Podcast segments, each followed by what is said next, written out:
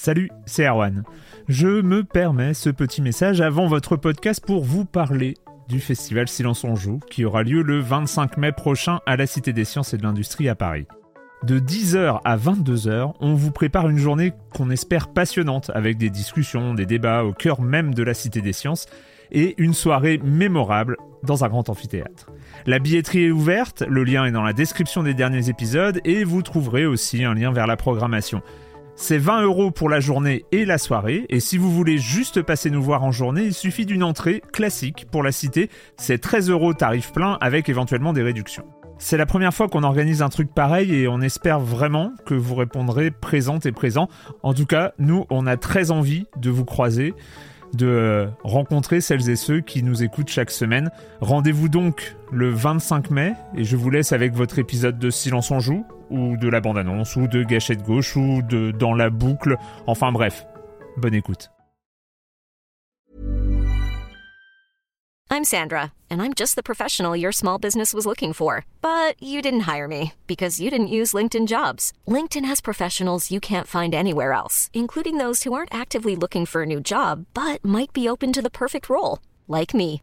In a given month, over 70% of LinkedIn users don't visit other leading job sites. So if you're not looking on LinkedIn, you'll miss out on great candidates like Sandra. Start hiring professionals like a professional. Post your free job on linkedin.com/achieve slash achieve today.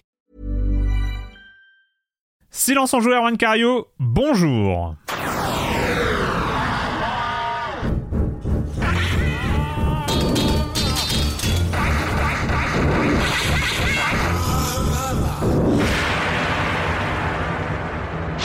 Au programme cette semaine, on va parler d'Assassin's Creed Mirage. Oui, il est arrivé. On parle aussi de Cyberpunk 2077 Phantom Liberty et EA Sports FC 24. Vous savez, le jeu qui a changé de nom.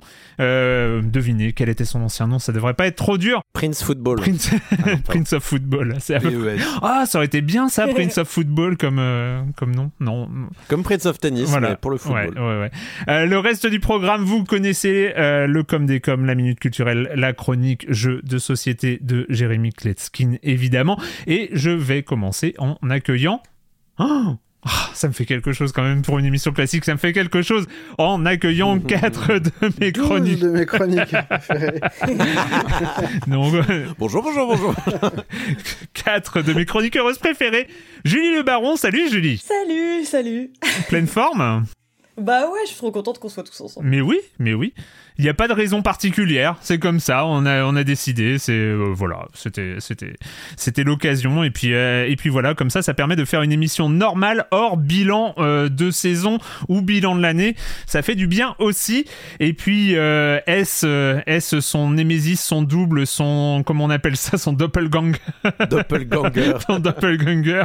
Est-ce la même personne ou pas dont la voix est modifiée par l'IA En tout cas, je l'accueille ici, Corentin Benoît Gonin. Salut Corentin. Salut Erwan. C'est vrai que c'est pas une théorie qu'on a lue, ça, que qu'il y aurait euh, l'IA de Julie et Julie, tu vois. Que, ça, y est- que Corentin saurait que l'IA de Julie et Julie. Est-ce que tu arrives à dire attention, salut, parce que j'ai salut cru comprendre, j'ai cru comprendre qu'il y avait des, euh, des expériences un peu bizarres euh, avec la, la voix de Patrick, de ce que j'ai compris. Dans le. Discord, ouais. Entre il y a- autres, entre ouais, ouais, ouais. Mais euh, Alors, Alors, je ne, suis, alors, je ne suis pas au courant et je ne peux pas le savoir. Ça me fait très peur. Rien que d'entendre parler, ça me terrifie. Donc, euh, tout va bien, Corentin? Tout va très très bien. Euh, je vais euh, pour une fois euh, me délester de mon euh, habit de procureur pour défendre Assassin's Creed. Je, je suis prêt. Je suis, je suis prêt. Allez, prépare-toi. Euh, Patrick Helio, salut Patrick. salut Arwan, salut à tous. Alors, toi Bah, aussi, J'essaye. tout va euh, bien non, non, euh, alors, pour info, nous n'enregistrons pas à l'heure habituelle. Ah ouais. Moi, je suis Euh, un petit peu Le jet lag. euh, désarçonné. Ouais. Je n'ai pas le même niveau de caféine dans le sang. euh, Ouais, C'est redescendu. Donc je préfère prévenir que voilà le, le ça, ça pourra peut-être impacter sur le, le, le flow le flow verbal voilà il faut que je reprenne un café peut-être je sais pas mais euh, voilà nous n'enregistrons pas à l'heure C'est vrai, c'est vrai. D'habitude, nous enregistrons Voilà, non, mais le jeudi le matin. dire. Non, mais c'est important de le dire. C'est important de le dire. On enregistre normalement le jeudi matin et là, exceptionnellement, nous sommes jeudi après-midi. Ça fait beaucoup de changements hein, pour un seul épisode, mais on, on- on va s'en sortir. Tout va bien se passer. Et on si on était là. aux États-Unis, on serait jeudi matin présentement. Euh, Yes. dis-toi qu'il Ouais. est jeudi matin quelque part dans le monde. c'est voilà. le début d'une internationalisation de Silence on joue, tu veux dire C'est ça. Une Bien sûr, c'est parti. Let's go. Grâce à l'IA Ah, la traduction super. Et Marius Chapuis, salut Marius. Salut. Ouais, Euh, Oh, le moment sieste post-digestif. On vient de se réveiller. Donc euh, quoi? Ah oui, euh, juste avant de parler euh, d'actualité, juste pour préciser, alors l'entretien n'a pas encore eu lieu, donc normalement, hein, c'est normalement l'entretien se passe demain, et normalement il y aura un entretien en début de semaine où nous allons avoir l'occasion, enfin je vais avoir l'occasion de reparler d'Assassin's Creed car nous allons recevoir l'auteur du- d'un livre consacré à Assassin's Creed que vous connaissez peut-être Thomas Merer. Donc, euh, donc voilà, Euh, et on va faire une petite discussion euh, autour, autour de cette grosse licence, en tout cas sur les débuts de cette, de cette licence d'Ubisoft. Ça, c'est pour le programme de Silence on Joue, et sinon, il va falloir parler actualité. On va commencer euh, par, euh, par toi, Patrick, parce que tes, tes Ouais. actus sont un peu décalés par rapport aux autres, on va dire, parce que pas même, Ouais, ça va pas être la même ambiance sombre. après. voilà, c'est Ouais, ça. on va essayer de rester un peu positif hein, dans, ce, dans, ce, dans cette actualité un petit peu chaude. Euh, non, alors euh, dans les actus, moi de cette semaine, j'ai noté le, bah, enfin la confirmation via un MetaConnect. hein, ce sont les conférences de, organisées par, euh, par, euh, donc par Meta euh, de la sortie. On a une date de sortie le 10 octobre. Donc autant dire que c'est une question de jours, voire d'heures, hein, quand vous écouterez ce, podcast, du MetaQuest 3 euh, qui va donc arriver dans les, dans les jours qui viennent euh, en magasin. Donc on rappelle un- un- un- une nouvelle génération du fameux casque de réalité virtuelle de, de, Meta, donc Facebook, euh, qui est plus puissant, meilleure optique, des, capteurs dans tous les sens, pour notamment mettre en avant la réalité mixte. hein. C'est un des grands Hmm, hmm. chevaux de bataille de cette nouvelle génération. On verra si ça prend ou pas. Euh, en dehors de cette date, donc euh, qui est imminente, on a un prix de vente aussi qui a été confirmé. Je sais plus si on l'avait déjà, mais on a un, Regardez un petit peu sur les sites pour les précommandes. On a deux modèles. Donc, on a un modèle euh, d'entrée de gamme, enfin d'entrée de gamme. On est quand même à 549 euros pour le, le modèle 128 Go de, de mémoire. Et puis, on tape dans les 700 euros pour le 512 Go. Donc, euh, bon, bah, on commence à avoir des prix un petit peu plus élevés quand même que ce qui était pour moi un des arguments choc du premier, enfin du MetaQuest 2. C'est aussi ce qui a fait son succès. hein. Je crois qu'on était, on avait passé, je crois, les 20 millions d'exemplaires vendus, je sais plus, à, à vue de nez comme ça. C'était son prix. C'est-à-dire qu'il y avait un prix cohérent, plutôt agressif. On rappelle, c'est un casque autonome, donc on peut brancher sans, sans se relier à un PC ou quoi que ce soit, même s'il peut être connecté à un PC. Ça sera toujours d'actualité sur, sur le 3. Euh, Aujourd'hui, le MetaQuest 2, on le trouve à 350 euros. Donc Hmm. il y a un prix quand même plus agressif sur, euh, sur ce genre d'appareil. Donc on rappelle, lien PC, donc on peut utiliser ces, ces jeux Steam, etc. sur ce casque, c'est un des arguments. Et aussi euh, la, la compatibilité qui a été, qui a été confirmée, qu'on connaissait déjà avec Xbox. Euh, tout le système de cloud de, de Xbox, c'est-à-dire que tu pourras jouer dans ton casque avec une- un écran virtuel de, euh, avec tes jeux Xbox dessus. Un peu étrange, mais bon, en tout cas, c'est possible, même si on ne parle pas de jeux, de. Oui, du voilà, c'est un peu ça, dommage. Il y, avait une opportunité qui n'a pas Mm. été, qui n'a pas été euh, enclenchée. Mais bon, après, le- suivre. On verra si ça prend. Le, que- Ça reste le Quest prix- 2 était vraiment pas cher du tout. Ah non, mais il était- clairement. Je pense qu'il était. Non, non, mais c'était il était vendu c'était un faux prix. C'était c'était pas un vrai. Ouais, mais oui, Et je pense que il c'était était une, vendu une stratégie d'acquisition de parts de marché qui a bien Exactement. fonctionné, qui a Tout bien fonctionné. Ils se Tout sont creusés une. Et là, je pense qu'il y a une, Il il y a a une, on va dire, il y a un cash out, hein, une espèce de, de, de- de récupération de l'argent investi finalement. euh, Mais avec du coup, Quest oui, 3, une qui fait sacrément euh, envie, hein, faut le dire. Moi, il me fait envie, hein, ce Quest 3. euh, Bah, surtout qu'en face, on 2, a il quoi a- bien, hein. on va dire grosso modo, on a le PlayStation VR 2, alors qui, qui est une très belle machine, mais qui au niveau soft est famélique, il faut le dire. Non, mais en termes de sortie de soft, euh, bon, c'est pas le sujet, mais euh, il se passe pas grand chose ces temps-ci. Et bon, c'est dommage parce que la techno, euh, la techno à l'intérieur du PSVR 2 est incroyable. est incroyable, Et, on sait ça sert à rien, c'est dommage. voilà, le problème c'est qu'il est fermé, on peut difficilement le brancher à un PC. Enfin, j'ai pas suivi les dernières évolutions, mais je crois pas que ce soit toujours à, à du jour de façon hacké. mais- légale et, et sérieuse. Donc c'est un, c'est un souci pour un casque à, je crois, à 600 euros. Mais en tout cas, voilà, on, voit que voilà, le, le prix moyen maintenant, il est plutôt dans les 550, 600 euros. Donc euh, le MetaQuest 2 reste une bonne porte d'entrée, je pense, euh, à l'heure actuelle. J'attends les reviews du 3 quand même, notamment Ouais. pour la qualité du euh, ce qu'on appelle le path-through, donc le, le fait d'avoir des caméras qui te montrent le, Oui, le l'inté- monde réel, le fait de pouvoir voir à travers. Parce que c'est vrai que c'était quelque chose qui manquait quand même beaucoup aux deux, je trouve. Ouais, puis Euh, on peut le faire, on a des caméras infrarouges, mais c'est un peu. Qui sont pas terribles. Là, le 3, visiblement, c'est en Ouais. couleur, c'est en bien meilleure qualité. Et surtout, Ouais. ça va être a priori mis à contribution pour de- tout ce que je, je parlais de ces Mmh, applications en mmh, réalité mmh, mmh. mixte. hein. c'est Ouais.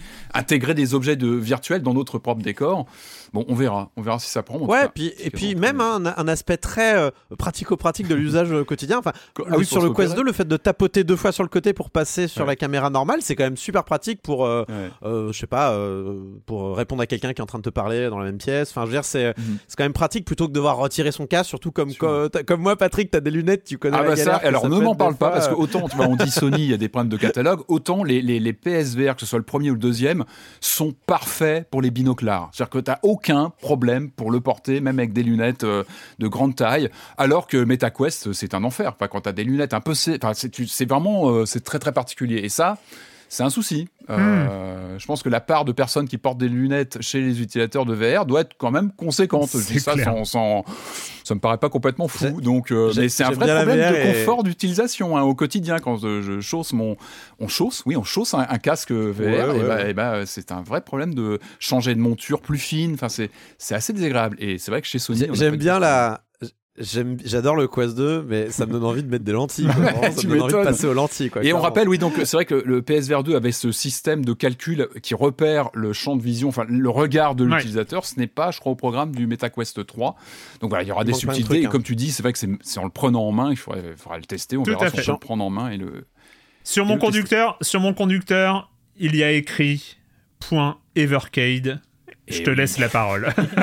Evercade, donc fabricant euh, Blaze, qui vous vous rappelez, euh, j'en parle régulièrement, donc de cette gamme de, de consoles. Nous ne sommes à pas cartouche. sponsorisés par Evercade. Evercade, Ah si non, vous pas nous... du tout. Ah non, c'est moi qui suis. Mais pourquoi hein, pas, hein, euh, Evercade, si vous nous écoutez, euh, pourquoi pas, hein, là où on en est, euh, vu où on en est. vous pouvez, vous êtes bienvenue, il n'y a, aucun problème.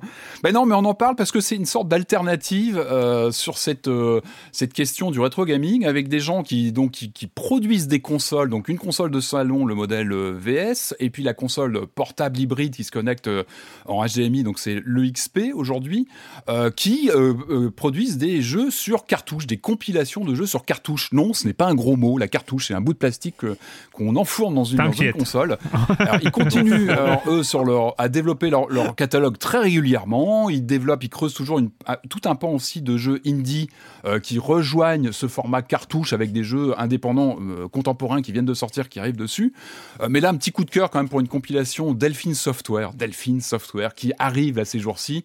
euh, avec quelques jeux bah, emblématiques, un Overworld, Flashback, et notamment les Voyageurs du Temps, qui va être disponible en cartouche. Enfin, moi, voilà, ça, j'aurais entendu ça il y a quelques années, je serais tombé, euh, tombé en syncope, c'est-à-dire qu'on va pouvoir jouer à, ce, à ce- cette pépite du point and click euh, made in French, made in France, euh, donc piloté par Paul Cuisset, Eric Chahi au graphisme, qui, est vraiment un des grands, grands, grands, grands titres pour moi de la fin des années 80 sur une cartouche et ça fait très plaisir. L'actualité, il y a du hardware en actualité. Il y a la sortie euh, chez Blaze de nouvelles consoles qui arrivent, euh, je crois que c'est à la fin du mois. Ça s'appelle les Super Pocket. Alors, ce sont deux consoles de taille plus réduite, un peu un look euh, Game Boy à l'ancienne. euh, je crois que c'est 12 cm de haut. Euh, version un petit peu euh, réduite de la, de la portable. Sur que là, il n'y a pas de connexion HDMI, il n'y a pas de Wi-Fi, il n'y a pas de mise à jour. Donc, par contre, on a un prix plus agressif d'une soixantaine d'euros environ. Ils sont même sous les 60 euros. Et il y a deux modèles, un modèle Taito, un modèle Capcom, donc avec intégré quelques, une poignée de jeux, de grands classiques de ces deux constructeurs au choix. Euh, et surtout un port cartouche Evercade qui va permettre de, bah, de jouer à, bah, notamment aux Voyageurs du Temps. Il y a tout ce long catalogue de jeux qui sont édités euh, sur cartouche. Euh, ça, ce sont les bonnes nouvelles du côté Evercade. Une moins bonne nouvelle, ça a été annoncé. Sur leur fil Twitter, ça a été repris, euh, ça a été repris sur leur site. Euh, ils annoncent la fin de leur partenariat avec Atari. Euh, il faut savoir qu'ils ont plusieurs, plusieurs cartouches qui sont sorties via un partenariat avec Atari depuis, depuis les débuts hein, de, de la, de la gamme Evercade.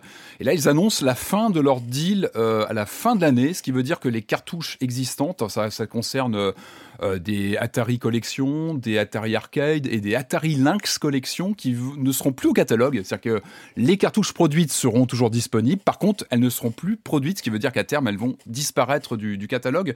Et là, j'attire quand même votre attention sur notamment, c'est la Lynx Collection 1, je crois, qui, qui- qui- qui contient des pépites de cette console portable Atari, notamment ce, ce Dracula, ce jeu d'aventure magnifique au look sépia qui voilà, que ça peut, être, ça peut être pas mal de mettre la main dessus avant que ça disparaisse du, catalogue, avec ce, donc ce départ, comme l'explique Evercade, donc Atari, ils sont en train de redévelopper euh, leurs activités euh, rétro gaming avec des ressorties de consoles, bon, plus ou moins fréquentables, on verra. Il y a eu pas mal d'annonces du côté d'Atari, mais en tout cas, du coup, ces cartouches ne sont plus produites, donc à vérifier, peut-être ne pas trop tarder s'il y avait des titres que vous aviez en voilà, en ligne de mire. Faut peut-être pas trop tarder sur cette euh, petite collection de, de, de- de cartouches Atari. Et voilà, moi, je, je- attention quand même au, au jeu Lynx. C'était euh, assez difficile de mettre la main, notamment sur un Dracula aujourd'hui. Et bah là, c'était, euh, c'est dispo dans cette compile euh, Evercade euh, Atari. Voilà. Et, tu devais terminer, euh, dis donc, par un article, un article sur le dernier Zelda. Oui, un article sur le site de Gamasutra. Eh oui, c'est Gamasutra. ne me dites pas l'inverse, ça s'appelle Gamasutra. Bon, il paraît que ça s'appelle Game Developer maintenant, mais moi j'appellerais toujours ça Gamasutra. C'est une habitude de vieux, c'est comme ça. Non, un article que j'ai trouvé très intéressant, signé James McWhirter, euh, qui, euh, qui revient sur l'annonce de Nintendo sur le fait que le donc euh, Tears of the Kingdom, le dernier Zelda en date sur Switch, n'aurait pas de DLC. Ça a été, ça a été annoncé, je crois notamment lors d'une interview de Nintendo sur Famitsu.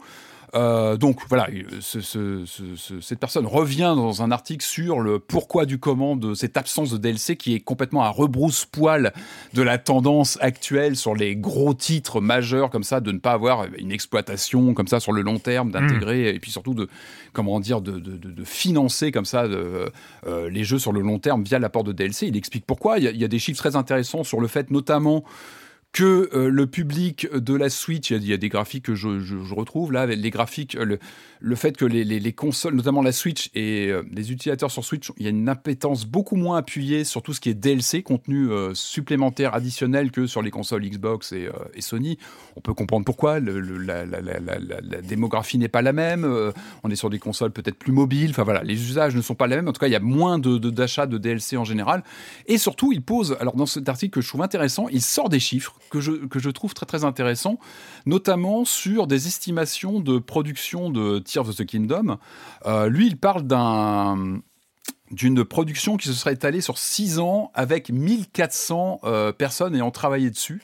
Qu'on- alors, on a quand même 1400, c'est- un chiffre quand même très important, euh, et qu'il met, en, euh, comparaison avec donc Breath of the Wild, qui était le, précédent titre d'ouverture de la Switch, si on peut dire, euh, qui lui euh, aurait concerné 50 productions et à peu près 900 personnes à la production. Donc on voit déjà un écart de, enfin une voilure importante euh, sur sur le dernier Zelda en date. Euh, et il resitue aussi ce qui est intéressant parce qu'on rappelle que Breath of the Wild, lui, a eu des contenus additionnels, a eu euh, un, un season pass et, euh, et des, et des comme ça des, des contenus qui sont qui sont venus après la sortie. Il explique que ces contenus-là auraient été développés par des, des équipes plus réduites. Et lui, il parle de 400 personnes qui avaient été allouées chez Nintendo à la production de ces contenus additionnels, donc de, de Breath of the Wild. Voilà. Donc vous ferez ce que vous voulez de, ce- de ces chiffres. Mais je, je- je l'ai trouvé intéressant parce que c'est rare qu'on a, qu'on a, comme ça vraiment des chiffres à peu près euh, à, à peu près ronds sur euh, la prod Nintendo en général. Donc ce sont des estimations, mais ça Nintendo, peut nous donner un, trop, curseur comme ça sur euh, bah, la voilure de ce, ce Tears of the Kingdom qui, on rappelle, hein, a brisé tous les records de vente et toujours dans les top euh, 5 de vente toutes les semaines et qui semble être bien là pour, pour persister. Évidemment, il évoque dans ce papier euh, la question de, de l'après euh, et pourquoi pas de DLC parce qu'il y a certainement aussi une, euh, une arrivée assez prochaine de la nouvelle génération de consoles. On sait que ça bruisse pas mal sur la Switch 2 depuis quelques semaines, euh, avec euh, des comment dire des semi-confirmations du côté Nintendo qui nous dit oui, on va continuer à soutenir euh, la Switch act- actuelle sur 2025. Sous-entendu, ben oui, si on la soutient, c'est qu'elle ne sera plus le, le moteur, notamment euh, en termes de, de, de plateforme de jeu. C'est-à-dire qu'une remplaçante serait déjà là. Ce n'est pas dit ouvertement, mais on sent que pense qu'une annonce ne, ne va plus forcément tarder. Et effectivement, les efforts qui auraient pu être alloués à une production de DLC pour, euh, pour euh, du coup Tears of the Kingdom sont évidemment portés sur euh, euh, développer les contenus alloués à la Switch 2, ce qu'on appelle encore la Switch 2 pour l'instant. Il y a évidemment en, en- en coulisses le fort, du- le, le- le gros du travail est porté évidemment sur la prochaine génération qui arrive, euh, qui arrive bientôt. On sent que tu as besoin d'un nom de code, Patrick. Oui, mais j'adore les noms de code. Tu sais, j'avais fait un papier sur les noms de Ah, je code sais, je sais, je sont sais, je sais. très révélateurs et je j'attends impatiemment le nom de code parce que NX c'était fabuleux, Ultra 64 c'est fabuleux, euh, Project, Café, incroyable. j'adore les noms de code. Tu as raison et j'attends impatiemment de voir comment ils vont. Pour l'instant, il y a aucune euh, non, c'est euh, non, c'est même pas. Je crois qu'on n'a même pas le nom, on n'a pas du tout de. C'est vague. C'est même pas évoqué par Nintendo en fait. Je crois peut-être prochaine génération. Enfin, il y a une. On sent qu'il y a, qu'il y y a vraiment une. Il y a une omerta sur même le nom de code pour l'instant. Parce qu'il y a des On me indices. souffle dans l'oreille le projet bis repetita. Ou Switch U. Ce serait, ce serait pas mal aussi. Ou euh, Joy-Con qui ne drifte pas. Ouais, la drift. La drift. En tout cas, le chiffre à retenir, c'est quand même les 1400 personnes qui ont travaillé quand même sur 6 ans sur Tears of King. Ouais. Alors, pas, pas 1400 pendant 6 ans, mais c'est la voilure maximum 1400 sur un chantier de 6 ans. Ça donne aussi l'idée un petit peu de pourquoi ce jeu en a autant dans le coffre et que il nous faudra sûrement des années pour tout découvrir dedans. Une petite ville de province. On va, on, va passer, euh, on va passer à un autre type d'actualité. Euh, avec toi, Marius, l'information est tombée hier. Euh, Il y a eu un petit truc qui s'est passé mardi. Mardi et mercredi, ouais, on a appris qu'il y a eu cinq gardes à vue dans le cadre d'une enquête judiciaire autour d'Ubisoft. Dans le lot des cinq gardes à vue, il se, enfin, il se trouve, on a, on a eu la confirmation qu'il y avait Serge Asquette et Tommy François qui étaient visés par une euh, procédure lancée euh, au motif de euh, harcèlement moral et sexuel. Mhm. Euh, la procédure a été lancée au parquet de Bobigny après trois plaintes, une déposée par Solidaire Informatique et deux en nom propre par des plaignantes. Et on sait aussi que c'est le, ces gardes à vue sont le résultat, enfin en tout cas sont euh, une étape importante au terme de, d'un an d'enquête côté police judiciaire euh, de la brigade de répression de la délinquance contre la personne qui aurait entendu euh, pendant un an donc une cinquantaine d'employés et d'ex-employés d'Ubisoft. Mhm. Euh, on a pu parler avec Erwan, l'avocate des plaignants, qui nous a souligné le caractère assez exceptionnel de la procédure, en tout cas du travail abattu par la police judiciaire, qui aurait mobilisé vraiment beaucoup de monde. Euh, en dehors de ça, on ne peut pas dire grand-chose parce qu'on n'a pas grand-chose. Euh, juste, plus. Juste, pour recontextu- juste recontextualiser, parce que tu as cité les noms propres, euh, mais euh, Tommy François et Serge Asquette donc, étaient deux personnes qui, parmi celles qui étaient mises en cause dans les enquêtes que nous on a sorties en, à l'été, début d'été euh, 2020. Donc euh, Tommy François était euh, vice-président du pôle euh, éditorial et euh, Serge Asquette c'était un peu le gourou créatif, celui qui était vraiment à la tête de, de ce service édito et donc son rôle était vraiment majeur. C'est lui qui disait oui ou non à tous les la tour de contrôle voilà. d'Ubisoft. tous les prototypes, tous les trucs comme ça qui, qui passaient entre ses mains. Donc il devait vraiment à chaque fois valider, valider ce qui, les, les trucs qui allaient être mis en prod. Et donc pendant... Qui ont tous deux démissionné à l'été Ouais. 2020 euh, au terme des, bah, des enquêtes qui sont sorties, que nous on a sorties, que Numérama a sorties, que, que les Américains aussi. Et donc, euh, et donc un an plus tard, euh, Solidaire, Solidaire Informatique a décidé d'aller en justice. Euh, et puis voilà, il y a eu cette enquête qui a été longue. Et c'est vrai que nous, on a appris, euh, on a appris les gardes à vue euh, vraiment. euh, euh, quelques heures euh, à peine avant, euh, avant, avant tout le monde. Et, euh, et c'est euh, bah, c'est ce que disait, voilà, pour répéter ce que disait l'avocate, c'était vraiment une. un- L'affaire a été vraiment prise au sérieux et euh, une grosse enquête, euh, une cinquantaine d'en- d'entretiens, enfin de témoins qui ont été auditionnés. Et, euh, et voilà. Et donc on n'en sait pas plus sur la suite. euh, on sait que des, gardes à vue ont été levés, ça veut dire qu'ils n'ont pas été écroués derrière ou mis en examen euh, Exactement. automatiquement. Euh, Qu'est-ce qu'on peut dire de plus? On sait qu'on a demandé une réaction à Ubisoft qui, a, qui nous a expliqué en anglais euh, ne rien savoir et du coup ne pas commenter. Mm, mm. Et ce qu'on a mis aussi dans l'article, c'est que euh, d'après nos informations, Yves Guillemot n'aurait pas encore été entendu dans la procédure en cours, d'après ce qu'on a pu comprendre. Voilà. Et donc. Yves Guillemot étant le patron de. Oui, pour, remettre, sur, sur les noms propres, il faut le préciser. Euh, donc voilà, de nouveau, bon, on, va, suivre. Je pense que ça peut, euh, encore bouger forcément parce que c'est vrai que là, l'enquête est sur la fin, manifestement, et donc on va voir euh, s'il y a des implications concrètes, s'il y a un procès qui a lieu et si, euh, et si euh, ce genre de choses avance. En tout cas, euh, cette affaire Ubisoft que de l'été 2020 euh, n'est pas encore terminée, loin de là. Dans les nouvelles, alors là, les nouvelles, euh, vraiment, euh, vraiment, on, en a parlé euh, ces dernières semaines. Il y avait, c'est pas les premiers, euh, les premières vagues de licenciements qui touchent l'industrie du jeu vidéo en cette rentrée euh, 2023. Euh, mais depuis la semaine dernière, bah, il y en a eu d'autres. Julie, on, commence avec toi là-dessus. Euh, oui, Euh, il y en a eu bah, notamment chez euh, Team 17, enfin il va y en avoir chez Team 17, il y en avait eu plus tôt dans l'année déjà au sein des équipes de développement, mais là récemment, donc euh, enfin cette semaine, euh, donc pour rappel, Team 17, c'est euh, les développeurs Tu de Worms. Team mais 17, c'est- hein, du coup. Oui, alors on n'était pas tout à fait d'accord là-dessus, mais parce que moi mon exemple c'est que je dis Sum 41 et Blink 182, donc en général quand c'est compliqué je garde en français. Et du coup, euh, ouais, ils ont annoncé euh, donc déjà le départ de leur euh, de leur PDG Michael Pattison qui travaillait avec eux depuis deux ans après avoir bossé euh, notamment pour PlayStation et euh, ont annoncé bon bah avec tous les euphémismes propres à ce type de situation Ouais. dramatique euh, qui procédait à une euh, restructuration avec des licenciements euh, qui allaient toucher bah, plusieurs départements euh, du studio. Euh, beaucoup de testeurs QA, enfin en tout cas c'est au moins 50 licenciements qui sont annoncés et, ils vont donc ils ont annoncé qu'ils allaient sous-traiter tout ce qui était QA dans un premier temps, mais qu'il y aurait sans doute d'autres d'autres pertes d'emploi euh, dans les autres départements.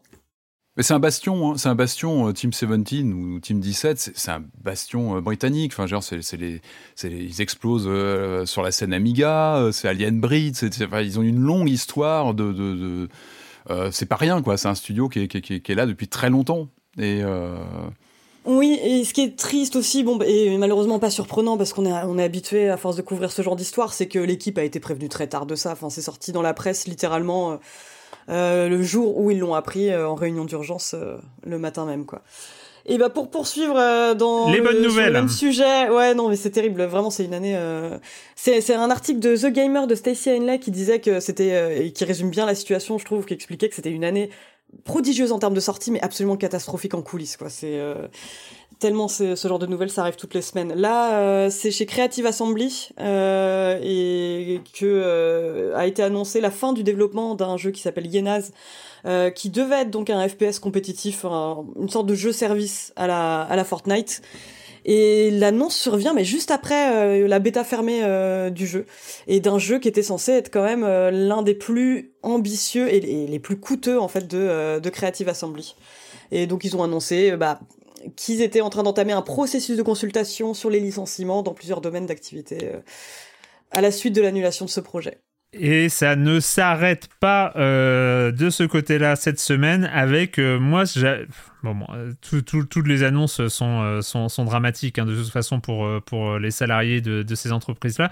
Mais il y a des entreprises qu'on pensait un peu à l'abri en, termes de, santé financière. D'ailleurs, ça doit être toujours le cas. Elles sont à l'abri en termes de santé financière. Il n'y a pas de problème. On s'inquiète pas pour elles. Mais par contre, pour leurs salariés, c'est une autre histoire, Corentin. C'est vrai qu'on pourrait citer plein d'autres entreprises. hein. Il, y a, aussi, enfin, on parle d'Embracer quasiment toutes les semaines en ce moment, mais il y avait aussi Naughty Dog. hein. a priori, il commence à avoir des bruits de couloir là sur euh, d'éventuels euh, licenciements qui, qui, Mm, mm. qui pourraient se, se tramer. Mais la grosse, euh, on va dire, mauvaise nouvelle qui est tombée en fait le jour même où on enregistrait l'émission précédente, c'est Epic, Epic Games, qui licencie beaucoup, beaucoup de monde. Et c'est normal puisque c'est une grosse entreprise, donc forcément les, les moves de licenciement sont un petit peu plus gros. Ça a été donc annoncé par Jason Schreier dans un premier temps, puisque les, développeurs avaient signalé que tiens, on n'a plus accès au Slack. C'est bizarre. Euh, et donc il l'a il a su assez rapidement. Oui, c'est comme d'habitude, c'est très brutal. Je vois Erwan lever les yeux au ciel. Non, mais c'est horrible. C'est vraiment Enfin, des méthodes assez brutales. Ouais. Et ça a été confirmé dans la, jo- dans la journée même par euh, un email de Tim Sweeney, euh, le patron d'Epic Games. Le mail a été publié euh, sur le site. Et donc, au total, ça représente 16% des employés d'Epic, donc environ 830 employés tout de même. Et avec une petite précision de Tim Sweeney qui est de que les deux tiers de ces licenciements concernent des équipes ou des services qui sont en dehors des, euh, des équipes cœur de développement, c'est-à-dire euh, marketing, euh, QA, j'imagine, j'en sais rien, mais c'est souvent le QA qui prend généralement dans ce genre de cas de figure. Mais voilà, l'idée c'est de rassurer un petit peu les joueurs, en mettant d'énormes guillemets, que vous en faites pas, les développeurs que vous aimez tant, que vous Ouais. n'insultez pas sur les réseaux sociaux, euh, ne sont pas touchés par, euh, par ces licenciements. Euh, alors, il y en a un euh, studio qui, qui fait partie du groupe euh, de- d'Epic Games, enfin qui est détenu par Epic Games, qui a un petit peu plus euh, attiré l'attention que d'autres, c'est Mediatonic. Ouais. Et c'est le studio anglais qui est à l'origine de Fall Guys. euh, qui, est, qui a été racheté en fait en mars 2021 euh, je crois ouais Il a été racheté aux mains de Devolver à l'époque. Je crois que Devolver l'avait vendu justement parce que ça rapportait trop d'argent et que ça les arrangeait pas. Euh, donc euh, c'est étonnant de, voir que le, studio a été touché. oui, donc il y a cette photo euh, qui a été prise au sein même des studios de, de Mediatonic où les lettres qui constituaient le, nom de Mediatonic sur un mur ont été réarrangées pour écrire Decimation. Voilà, donc décimation. L'ambiance, euh, l'ambiance est là. Euh, T'as coupé au couteau, c'est formidable. Il euh, n'y a pas eu que des licenciements, il y a aussi la revente de Bandcamp euh, donc il y a cette plateforme de, de, musique euh, qui est cool. Enfin moi je vous recommande de. Moi j'aime bien Bandcamp. Ça c'est une y a des c'est une plateforme qui permet de passer parfois euh, enfin qui permet de passer par autre chose que Spotify, YouTube pour pour promouvoir sa musique et, vendre à, des pourcentages cool sa musique et qui avait été racheté pareil par par Epic à quoi? Il y a un an et demi quelque chose comme ça. Et revente aussi de Super Awesome qui est une qui offre des services pour euh, des, euh, des outils de navigation sur Internet pour les, les, mineurs, hein, pour euh, qu'ils soient protégés un petit peu. Et donc la justification de tout ça, c'est quoi? C'est trop de dépenses, tout simplement, et la recherche d'une stabilité financière. Donc tout ça, bien sûr, c'est les, les justifications données par Tim Sweeney dans le mail. Hein, c'est évidemment de la faute aux salariés. Hein évidemment. Euh, mais alors, dans tout le mail, donc tu lis bien sûr euh, tout le mail avec beaucoup d'excuses. De... Vous, êtes vous êtes formidable, mais je vous verrai quand même le, truc habituel. Euh, mais deux mots que j'ai remarqué qui revenaient quand même beaucoup de fois dans le mail c'est Fortnite, d'une part, normal, après tout, mais c'est Metaverse aussi qui, qui, réapparaît deux, trois fois dans le mail. Et je trouve que c'est vraiment le pire endroit pour foutre Metaverse dedans. Enfin, vraiment, on s'en fout du Metaverse, là, c'est la vraie vie en fait. Même chez Meta, on n'en parle plus trop du Metaverse. Hein, ouais, alors, bon, là-dessus, bon, je, vais y revenir, mais grosso modo, euh, ils, mettent en avant le métaverse parce que euh, ils parlent de, Fortnite, donc qui grossit et qui, euh, qui gagne en ce moment de l'argent, notamment via le système de créateurs, qui donne une partie des revenus justement aux créateurs et qui dit oh là là, on n'a jamais eu autant de succès avec Fortnite, mais oh mon dieu, on doit payer, on doit payer finalement nos nos, euh, nos, nos, partenaires euh, payés euh, comme chez Roblox, grosso modo, hmm. puisque c'est la Robloxisation hein, de, de, du jeu vidéo là qui continue, qui est à côté comme ça. et du coup, voilà, ils, ils, mettent en avant cette marge qui diminue parce que bah, il faut partager l'argent. oh, les pauvres. Avec ce qui, ce qui ne sont pas. Voilà, les pauvres. Après, bon, l'utilisation du mot métaverse me semble moins, euh, on va dire, usurpée euh, chez euh, Epic que chez Meta, parce que pour le coup, je trouve que Fortnite est ce qui ressemble le plus aujourd'hui à un métaverse avec Roblox et compagnie. En effet, il y a des gens qui, il y a des jeunes, des gens, des jeunes qui, qui, vivent quasiment que dans Fortnite, leur, leur, vie, on va dire, vidéoludique et et virtuel. C'est vrai que dans Fortnite, tu peux créer énormément de trucs. Il y, a, un univers parallèle dans Fortnite, il y a des concerts, il y a, des, il y a du jeu, il y a plein de choses. Donc euh, oui, je, peux entendre l'idée comme ça. Mais foutre ça dans un mail qui explique pourquoi tu vires des gens, je trouve ça un petit peu déplacé, mais bref. Il y a aussi Sergei Galionkin qui a annoncé qu'il partait de, de, de, Epic Games. Alors, euh, Sergei Galionkin, c'est pas n'importe qui, c'est le euh, directeur de la stratégie éditoriale depuis 8 ans et le créateur de Steam Spy. Alors si vous vous rappelez pas de Steam Spy, c'était un outil formidable qui permettait Il était chez Epic? de déterminer Bien sûr. Ah, mais j'avais pas, même, pas suivi. Au, oui, d'accord. Au même moment, au même moment où euh, Steam Spy arrêtait de fonctionner, grosso modo, il annonçait qu'il se barrait chez Epic. C'est formidable parce qu'il a, il y, a personne d'autre qui avait une meilleure vue sur euh, la manière dont euh, fonctionnait, euh, fonctionnait comment dire, le marché dématérialisé du, du jeu hmm. PC. quoi. C'était assez incroyable. Et donc le mec, après avoir accumulé tout ce savoir, se marche chez Epic pour pour monter finalement aussi à un magasin. Incroyable. Bref, c'est incroyable. Euh, mais bon, il, il, a annoncé que dans, dans un tweet euh, avec un, un, petit texte qui partait, euh, et en fait, il, il, parle. Il part pas en mauvais termes, mais il explique que ce qui représentait pour lui jusqu'à présent un studio de jeu, un développeur de moteur et un éditeur, tout ça regroupé en, sous une seule bannière, ce qu'il appelle la version 4 d'Epic, s'apprête à devenir je le cite encore une fois, une plateforme, ce qu'il appelle Epic 5.0. Qu'est-ce que ça veut dire? On ne sait pas, il n'a pas précisé, euh, mais, et alors là c'est juste mes deux centimes, c'est juste mon avis personnel, le fait que euh, euh, Tim Sweeney insiste sur le métaverse et que euh, Galionkin décide de partir en parlant de la nouvelle façon de, se percevoir de, d'Epic ne correspond plus vraiment à mes compétences ni à ce que je veux faire au sein de cette entreprise. donc je m'en vais. Pour moi, ça, ça va un peu dans la même direction. C'est-à-dire qu'il y a, y a un peu cette volonté, comme peut avoir d'autres gens, hein, comme Elon Musk ou quoi, d'avoir une everything app dans lequel tu, tu passes ta vie, enfin pas au point d'Elon Musk, mais il y a un peu ça, quoi. Il y a, ce côté métaverse, voilà, on, va passer de plus en plus de temps dans un écosystème logiciel euh, avec du jeu vidéo, euh, de la culture, euh, d'autres choses. je sais pas ce qu'a Epic en, en, stock, mais ça ressemble à ça. Hmm. On n'a pas de, il y a aucune Il y a aucune, Ouais, il y a aucune, il donne pas de détails, mais c'est ce- pour moi c'est ce qui transpire quoi. Puis c'est pas forcément bon signe dans cette concurrence avec Steam, parce que le but aussi de, bah, de, de l'environnement Epic, c'était de se positionner en alternative, voire plus, euh, par rapport à Steam. Euh, on n'a pas de chiffres, c'est difficile d'évaluer exactement les parts de marché aujourd'hui. Je pense pas que ce soit un très bon signal, ce genre de, d'action aujourd'hui. Je- Autant Steam, on sait par exemple qu'en Asie, ça a pris beaucoup de place. Euh, Epic, je suis pas certain. J'ai pas Mm. l'impression que ça prenne autant, par exemple. Donc il y a peut-être aussi ce pan de, de, de, de- de- voilà d'alternative à Steam qui a peut-être pas pris autant que, que c'était envisagé ou espéré. Ouais, euh. Ils ont dépensé quand même beaucoup d'argent pour développer ça, en, en arrosant les développeurs. Et oui, oui, avec les jeux gratuits, on connaît, euh, on connaît leur travail éditorial pour euh, faire venir même des jeux en production, etc. Donc ils ont beaucoup travaillé en termes d'investissement. Euh, ça serait intéressant d'avoir les ventilations sur des jeux, sur les ventes entre Steam et Epic, mais c'est pas forcément facile à. Bah rien qu'en termes de vente, les développeurs le savent. hein. Mm. Ils voient combien ils vendent sur l'une et l'autre plateforme. Je pense. Oui, que, je pense que c'est pas euh, forcément à l'avantage de, de- Et les quelques retours que j'ai, c'est que Steam reste très. On est d'accord. Oui. ce sont de les bruits qu'on a, même si on n'a on n'a pas des chiffres exacts. En général, il n'y a, pas- il y a pas photo. Quoi. On va continuer à, à suivre ça. Le com des com de la semaine dernière, je ne te remercie pas, Corentin. Comme d'hab. Après Tom Tom et Nana, le. et le- Franchement, voilà le physique. Franchement, arrête Arrête C'est du hacking à ce Ah. niveau-là. C'est du hacking de com des com. Donc j'ai pris une réaction. Parmi...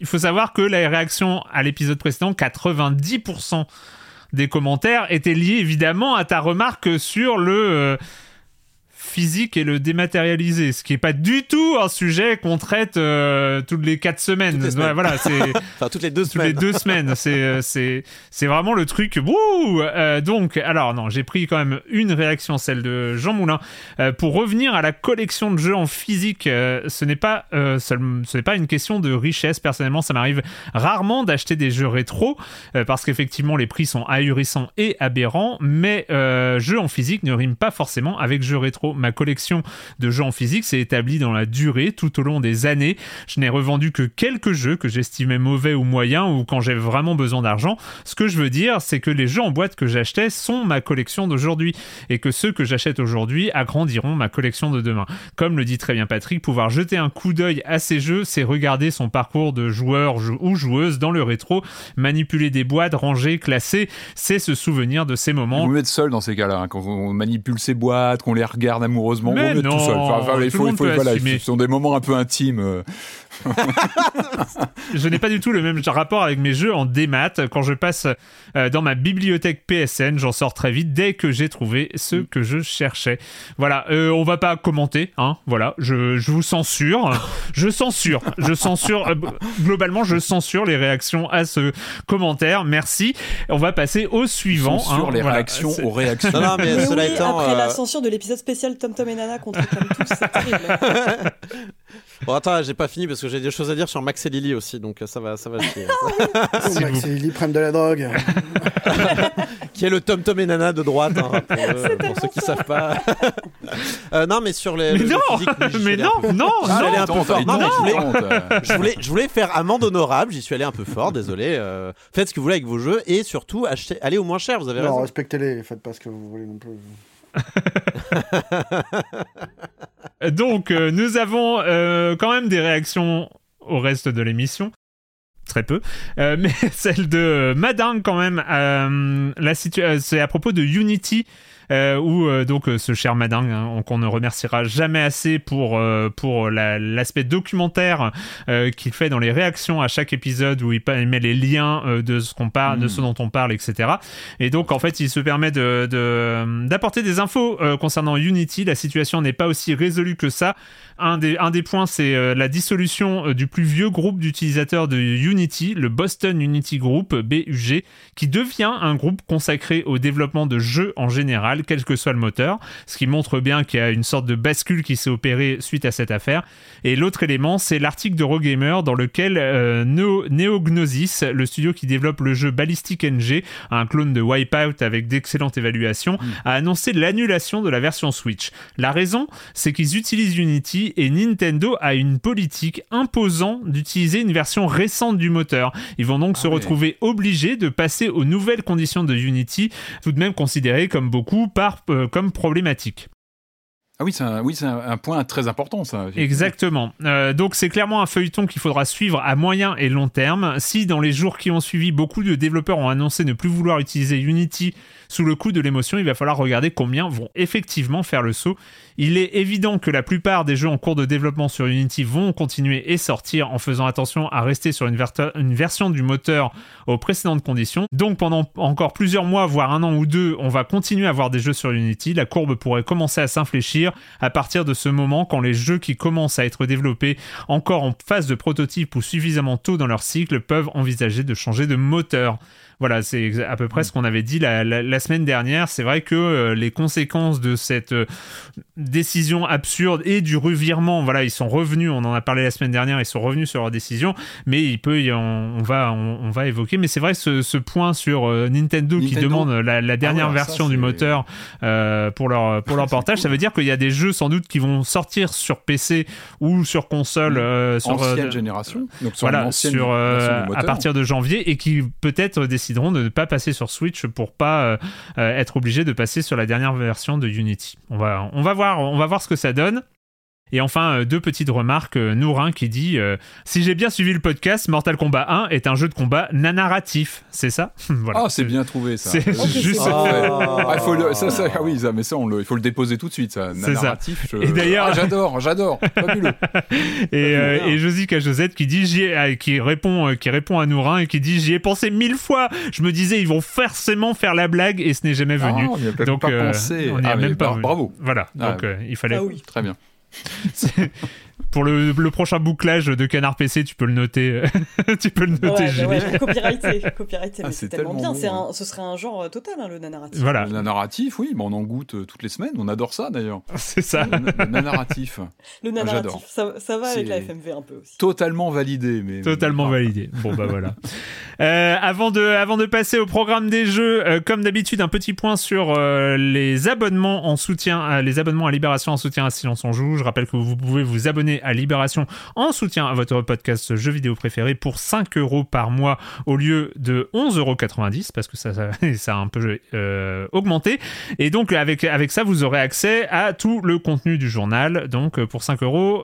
Euh, donc vous êtes 762 à avoir souscrit à cette offre. Merci énormément. Je vais pas le faire à chaque fois, mais il faut pas oublier les, euh, je crois, 30 abonnés à formule classique d'abonnement à Libération qui ont affiché leur soutien. Donc voilà, vous êtes très très nombreux. C'est cool. Continuez à, euh, à vous abonner euh, si vous pouvez le faire. Et plus d'informations sur offre.libération.fr slash SOJ. Voilà, merci encore. Euh, bah, on va commencer, euh, c'est le moment de partir euh, vers un jeu de 2020. Est-ce que c'est du rétro gaming? Je sais pas. Est-ce qu'on pourrait appeler ça euh, genre une early access qui a duré, euh, qui a duré presque 3 ans hein? C'est peut-être ça. Rappelez-vous, c'est sorti le 10 décembre. Ah, c'est Baldur Gate.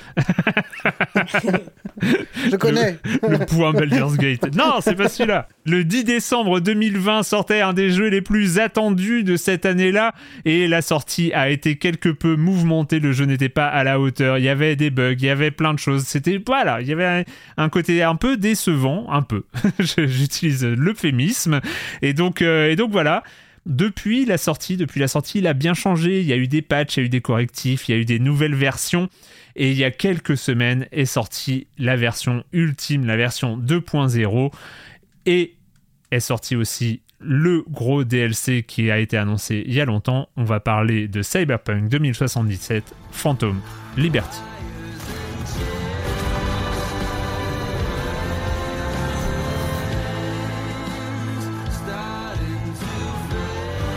Grown-up games, you face grown-up consequences. What would you do in my shoes, Johnny? You're up against seasoned players. So go out and play. Cyberpunk 2077 Phantom Liberty, Cyberpunk 2.0, hein, euh, 2077 Phantom Liberty. Euh, Qu'est-ce que on retrouve V? Qu'est-ce que quoi? On retrouve, euh, on retrouve Kenny Reeves, mais pas que. Il y a des nouveaux personnages. Il y a Idris Elba. Voilà, c'est un peu. euh, j'ai- J'ai j'ai tout dit. Est-ce qu'il y a d'autres T'as choses tout à dire? Ouais, écoute, je pense qu'on peut passer à la suite. On peut passer à la suite. Marius.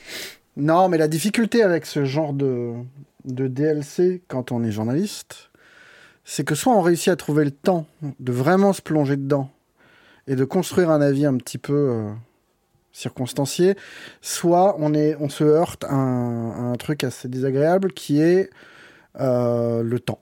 Ça fait trois ans qu'on n'avait pas touché à, Cyberpunk et franchement, les premières, euh, la première heure et demie, elle est un peu difficile parce qu'on ne sait plus jouer.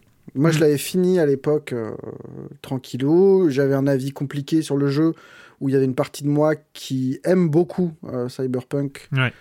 euh, et une autre qui est euh, en partie déçue parce que, parce que le jeu tient pas les promesses de, ce- de ses débuts. C'était en dehors de l'aspect technique parce que les versions que, enfin moi la version à laquelle j'avais touché était propre et Ouais. j'avais des bugs mais mais rien de cata et rien de, de comparable à à ce qu'on a pu voir après sur console. Là, euh, j'ai fait, euh, j'ai repris la version euh, Xbox que j'avais à l'époque, qui est plus propre, mais elle l'était déjà quand même assez. C'était de la série X, et franchement, elle n'était pas buggée à Ouais.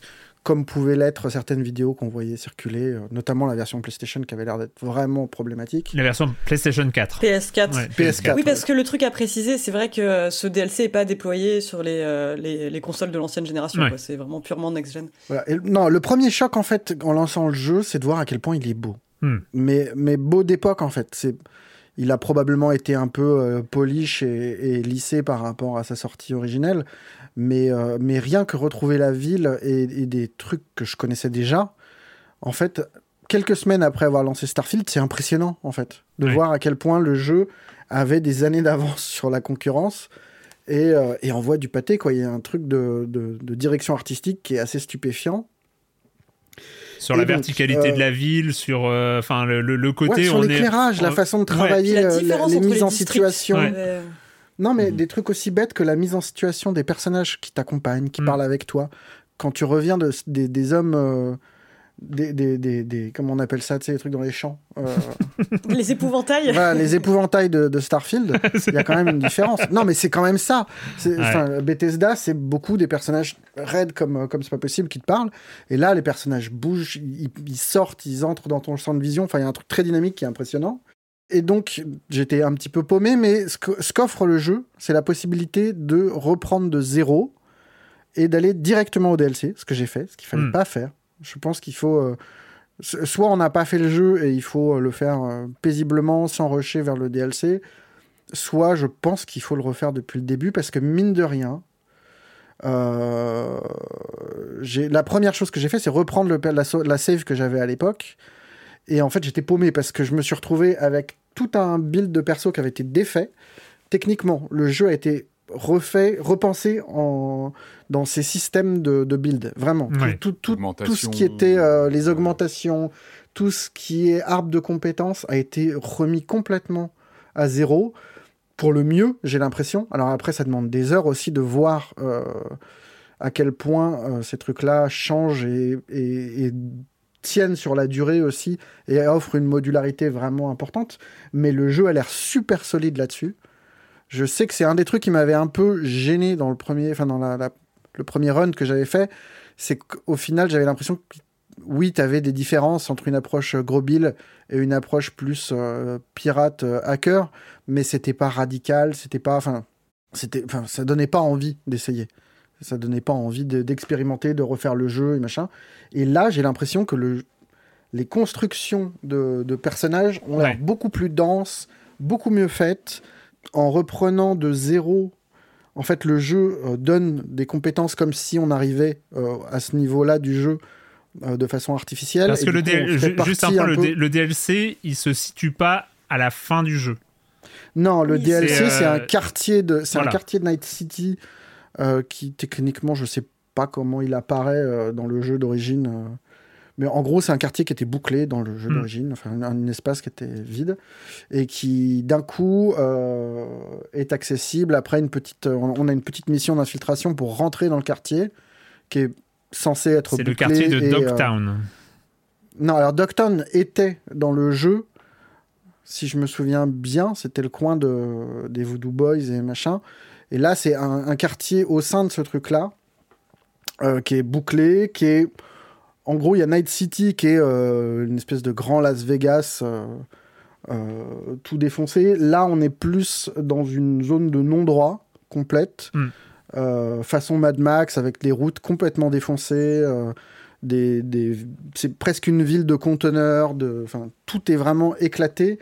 Et Cyberpunk, qui pouvait sembler déjà un petit peu oppressant euh, comme atmosphère euh, dans le jeu de base, devient là vraiment euh, glauqui, quoi. Enfin, c'est, pas la joie. Mm. Mais, mais, l'ambiance est plutôt pas mal parce que ça crée une poche euh, à la fois dans la ville et hors du monde avec d'autres règles pour interagir avec ce qui n'est pas la police mais une espèce de milice qui régit l'univers. Et du coup, ça crée un sentiment, un vrai sentiment de neuf de, dans, dans le jeu. Mais effectivement, ça intervient pas à la fin du jeu. Ça peut se faire comme une énorme mission secondaire. Ouais, c'est Euh, c'est- quoi? C'est 10, 20, c'est une vingtaine d'heures d'après ce que j'ai vu. ouais, j'ai pas, je suis pas arrivé au bout non plus, une- mais euh, J'ai passé une petite dizaine d'heures dessus et, euh, et je suis loin de- d'en avoir le bout, d'en voir Hmm. le bout. Ouais. Donc l'histoire, juste pour, euh, pour résumer, c'est qu'on a un, on continue à incarner V, donc le, le, le, le héros ou l'héroïne euh, de, euh, de Cyberpunk. Euh, il y a, on a Kenny Reeves dans la tête et, euh, et puis il y a une netrunner, une hackeuse euh, qui vient nous, euh, alpaguer euh, et, euh, parce qu'il y a Qui un nous problème. appelle à l'aide parce Hmm. que l'avion de la présidente des nouveaux États-Unis est sur le point de s'écraser.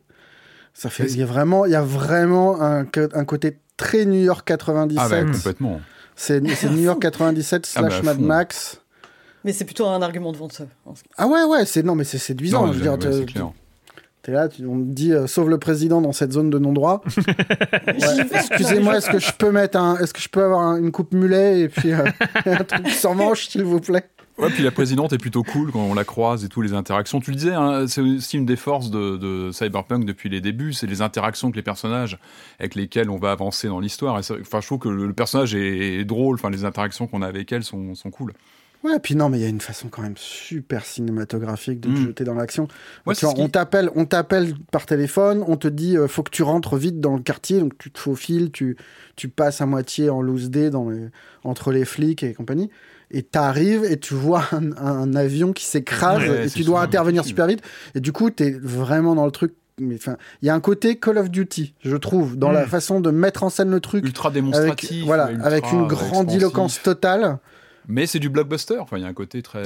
Non, mais c'est du blockbuster impressionnant et c'est mine de rien plus ouvert, beaucoup plus ouvert qu'un Call of Duty où, euh, où tout ça se joue autour d'un couloir.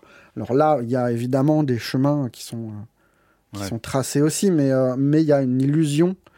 euh, Mhm. De liberté qui est vachement plus grande et euh, non non c'est impressionnant et du coup on se retrouve à sauver la présidente et euh, une chose en amenant une autre on doit travailler avec un Un agent dormant, c'est ça? Voilà, un agent, dormant qui a été à moitié euh, laissé derrière dans un, dans un- dans ce qu'on comprend. En fait, on comprend que cette zone de non-droit est un ancien champ de bataille, et que, que Oui, bah c'est John Carpenter, quoi. On est, on est à fond dedans, quoi. C'est, enfin voilà, Manhattan. euh, et ce, cet agent dormant qu'on doit convaincre de nous aider n'est autre qu'Idris Elba, la deuxième star, donc euh, chopée par euh, CD Projekt Red. Et bah, même si on sourit un petit peu à l'annonce en disant vraiment, on a besoin d'Hollywood à chaque fois comme ça.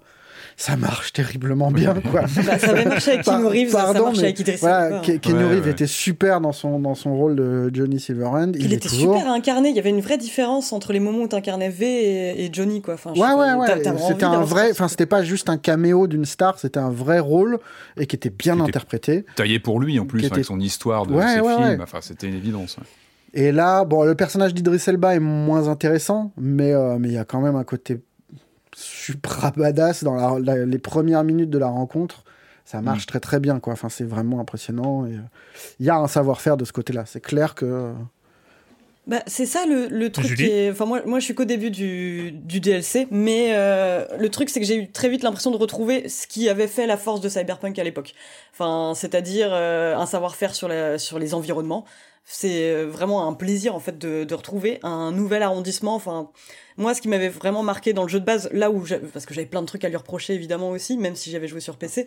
Mais il y avait quand même ce côté, la ville de Night City est incroyable. J'ai l'impression que dans chaque district, il y a une vraie identité, une vraie histoire une ambiance ultra différente. Et là, le fait de découvrir Dogtown, c'est, enfin, pour quiconque a aimé euh, explorer Night City, c'est super chouette. Et l'autre truc euh, qu'ils ont vraiment su faire, moi, c'est euh, euh, que j'avais trouvé déjà dans le jeu de base, c'est euh, les relations que t'as avec les personnages secondaires et euh, la manière qu'ils ont de travailler les personnages secondaires, qui effectivement est à des années-lumière de ce qu'a pu faire euh, Starfield, euh, où t'as réellement, enfin, un, investi- un investissement émotionnel avec ces Ouais. personnages-là qui sont vraiment mis au premier plan en fait dans ce dans ce DLC. Au final, toi, le personnage que t'incarnes, V, euh, c'est c'est presque accessoire. Oui, c'est une coquille vide et, euh, et c'est à toi d'investir. euh. Ouais, c'est ça. Et pour ce qui concerne le reste, moi, tu- c'est vrai que j'avais pas de, de mauvais souvenirs ultra particuliers sur euh, l'arbre de compétences ou quoi, mais je trouve que le choix de faire des vêtements, un truc purement cosmétique euh, intéressant. Ouais, ça pareil, c'est un bon choix. C'est un truc euh, assez, assez anodin, mais mine de rien, sur un jeu comme ça, où tu passes ton temps à, à ramasser, enfin à looter des trucs, et Ouais.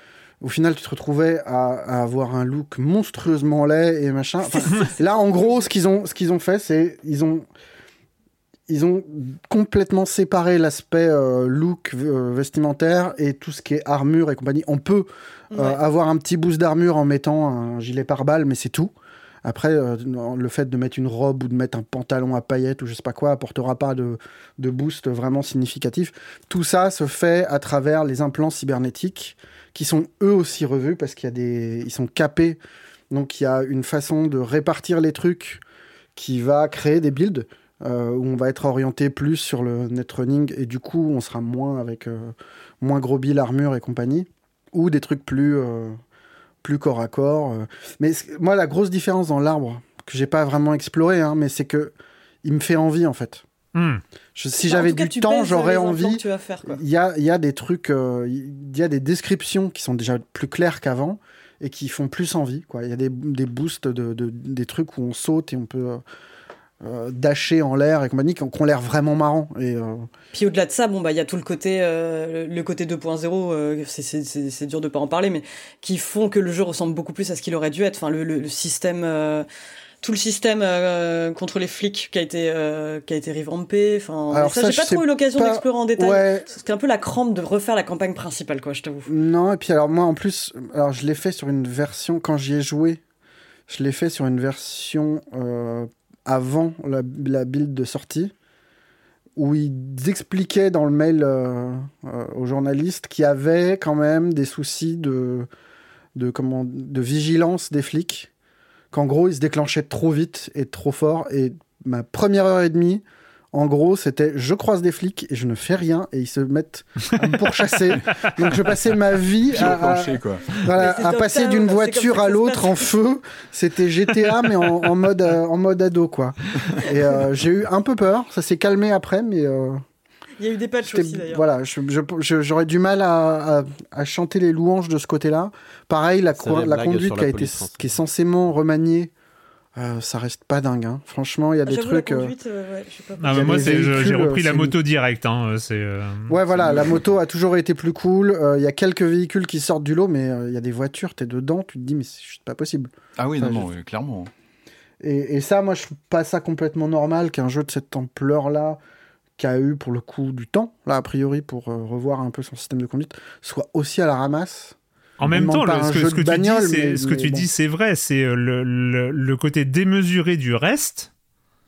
Enfin, tu- là, il y y a cette comparaison qui est dramatique euh, pour Bethesda parce qu'il y, a une- il y a une sorte de concomitance de sortie euh, en termes de quadruple A ou je sais pas comment on les appelle, euh, mais euh, entre Starfield qui arrive et cette version finale de Cyberpunk qui arrive un mois plus tard.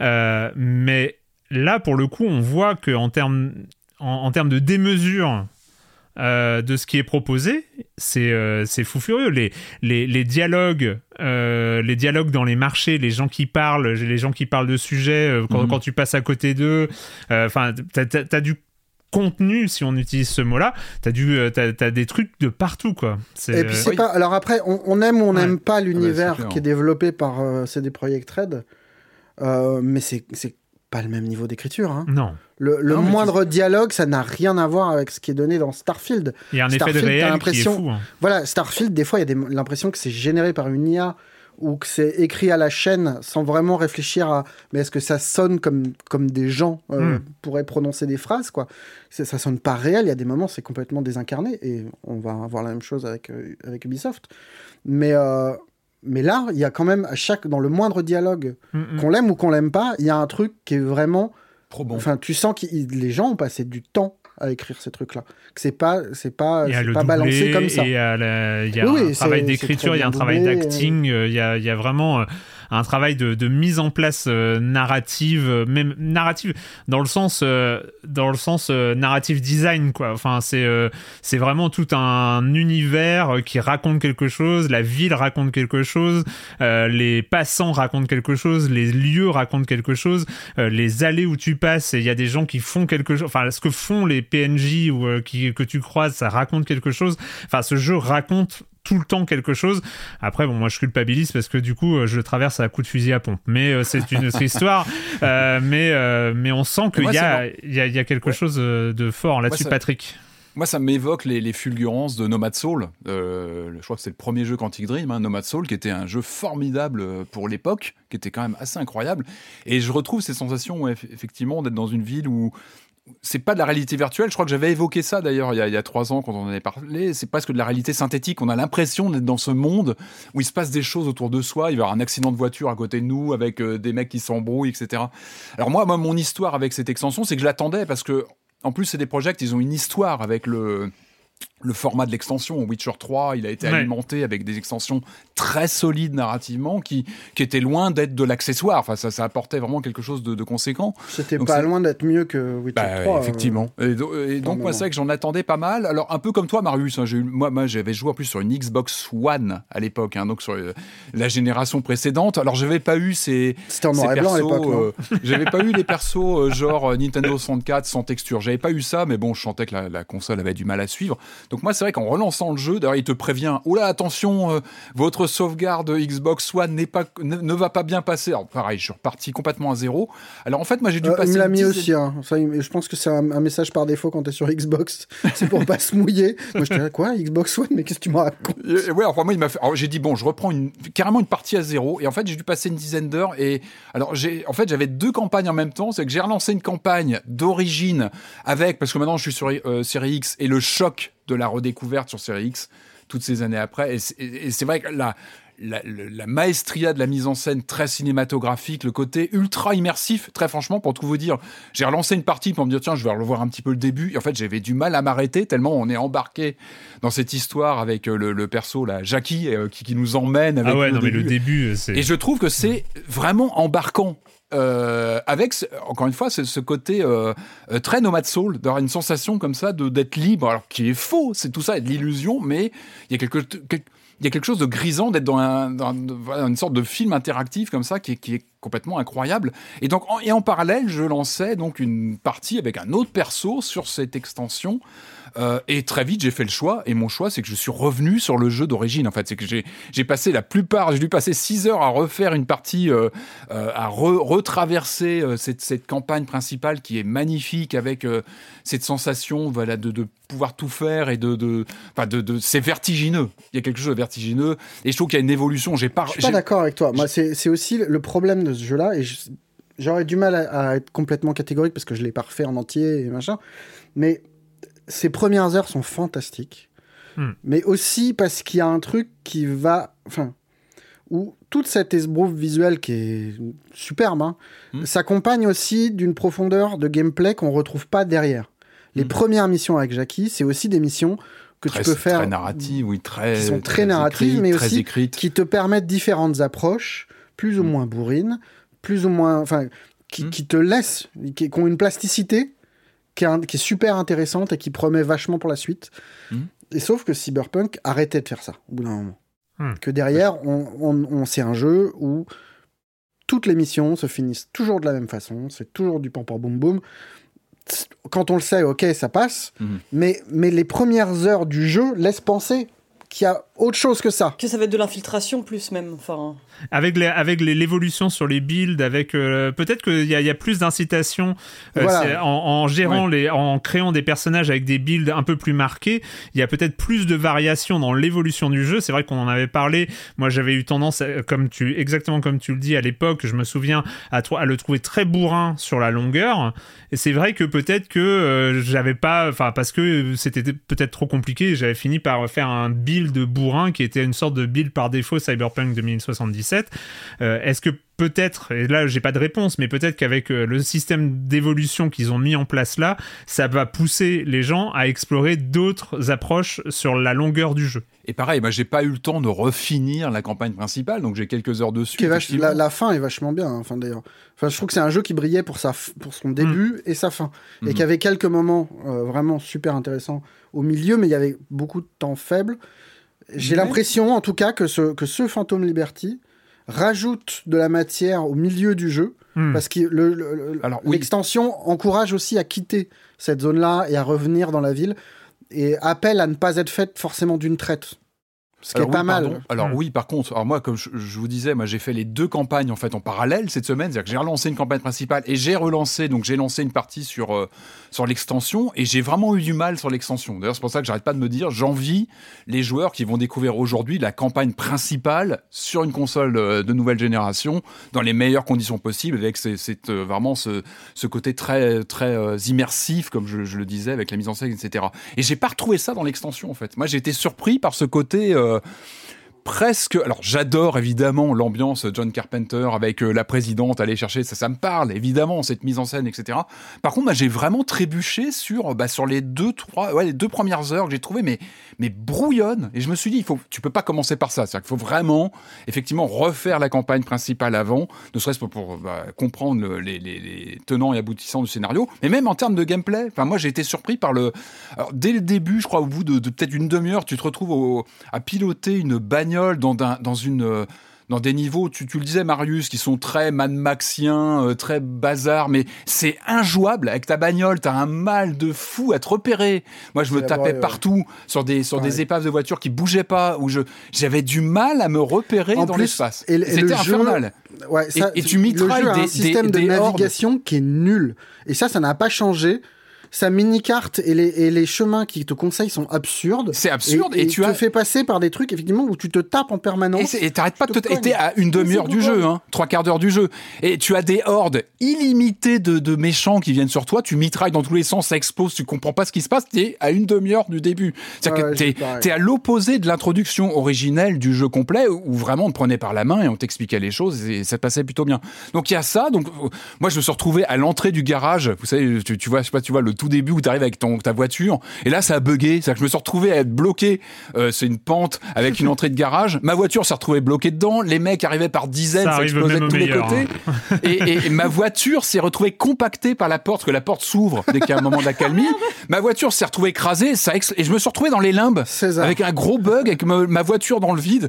Ah, Un Ah, truc le que truc tu qui commence trop bien. et tu te dis non mais c'est pas Bienvenue. non, Bienvenue dans bienvenue. Alors que, 2.0. encore une fois, il faut mettre ça en parallèle avec le 2.0 du jeu originel, qui est très beau, qui est beaucoup plus beau. Ouais. Même si j'ai quand même retrouvé des bugs. hein. Moi, j'ai eu des persos euh, euh, encartouchés dans un mur, à gigoter, complètement bloqués. J'ai eu euh, des voitures invisibles qui me passent devant, qui disent. Il y a encore ça, même sur une série. Moi, j'ai eu très peu de bugs, complet. mais effectivement, les- le, le côté. Euh, les, pas grave. les personnages qui sont plus censés apparaître comme par magie, bah, quand même Un ils peu. sont encore là et, et ça tâche d'autant plus quand tu as une réalisation avec des, des regards des personnages non joueurs qui sont magnifiques où vraiment t'y crois mais t'as as encore ces trucs là donc t'as cette séquence de voiture que j'ai trouvé d'un brouillon incroyable sur un début comme ça d'extension solide et puis après le t'as un combat de boss t'as- T'as 10 minutes d'infiltration, un combat de boss. alors le combat de boss faut en parler Le l'araignée géante là. alors l'araignée géante mais je me suis dit mais qu'est-ce que je fous là-dedans C'est The Sac à PV, quoi. Mais c'est le sac à PV, mais qui n'en finit pas. C'est interminable. Ah ouais. Alors si, à bon point, c'est qu'il y a un côté Red Faction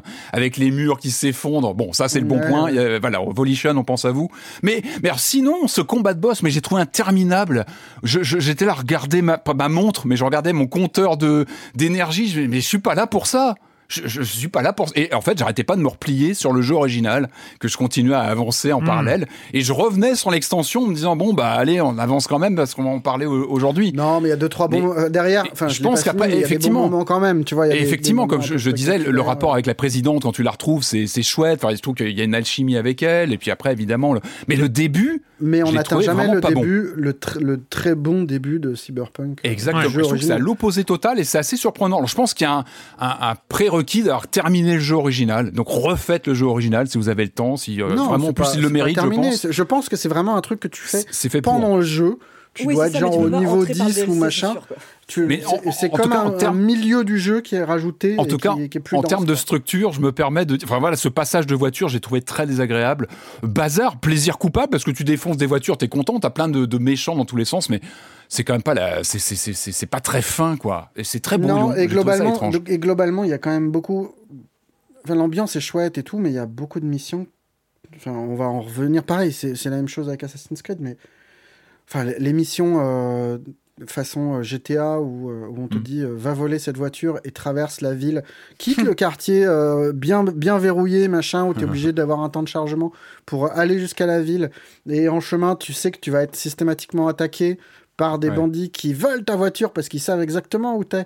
Et enfin, c'est, enfin là encore, tu vois, c'est pas au niveau du, début Mm. du jeu Ouais. où, où le truc est très ciselé dans l'écriture, très ciselé dans le gameplay, dans les.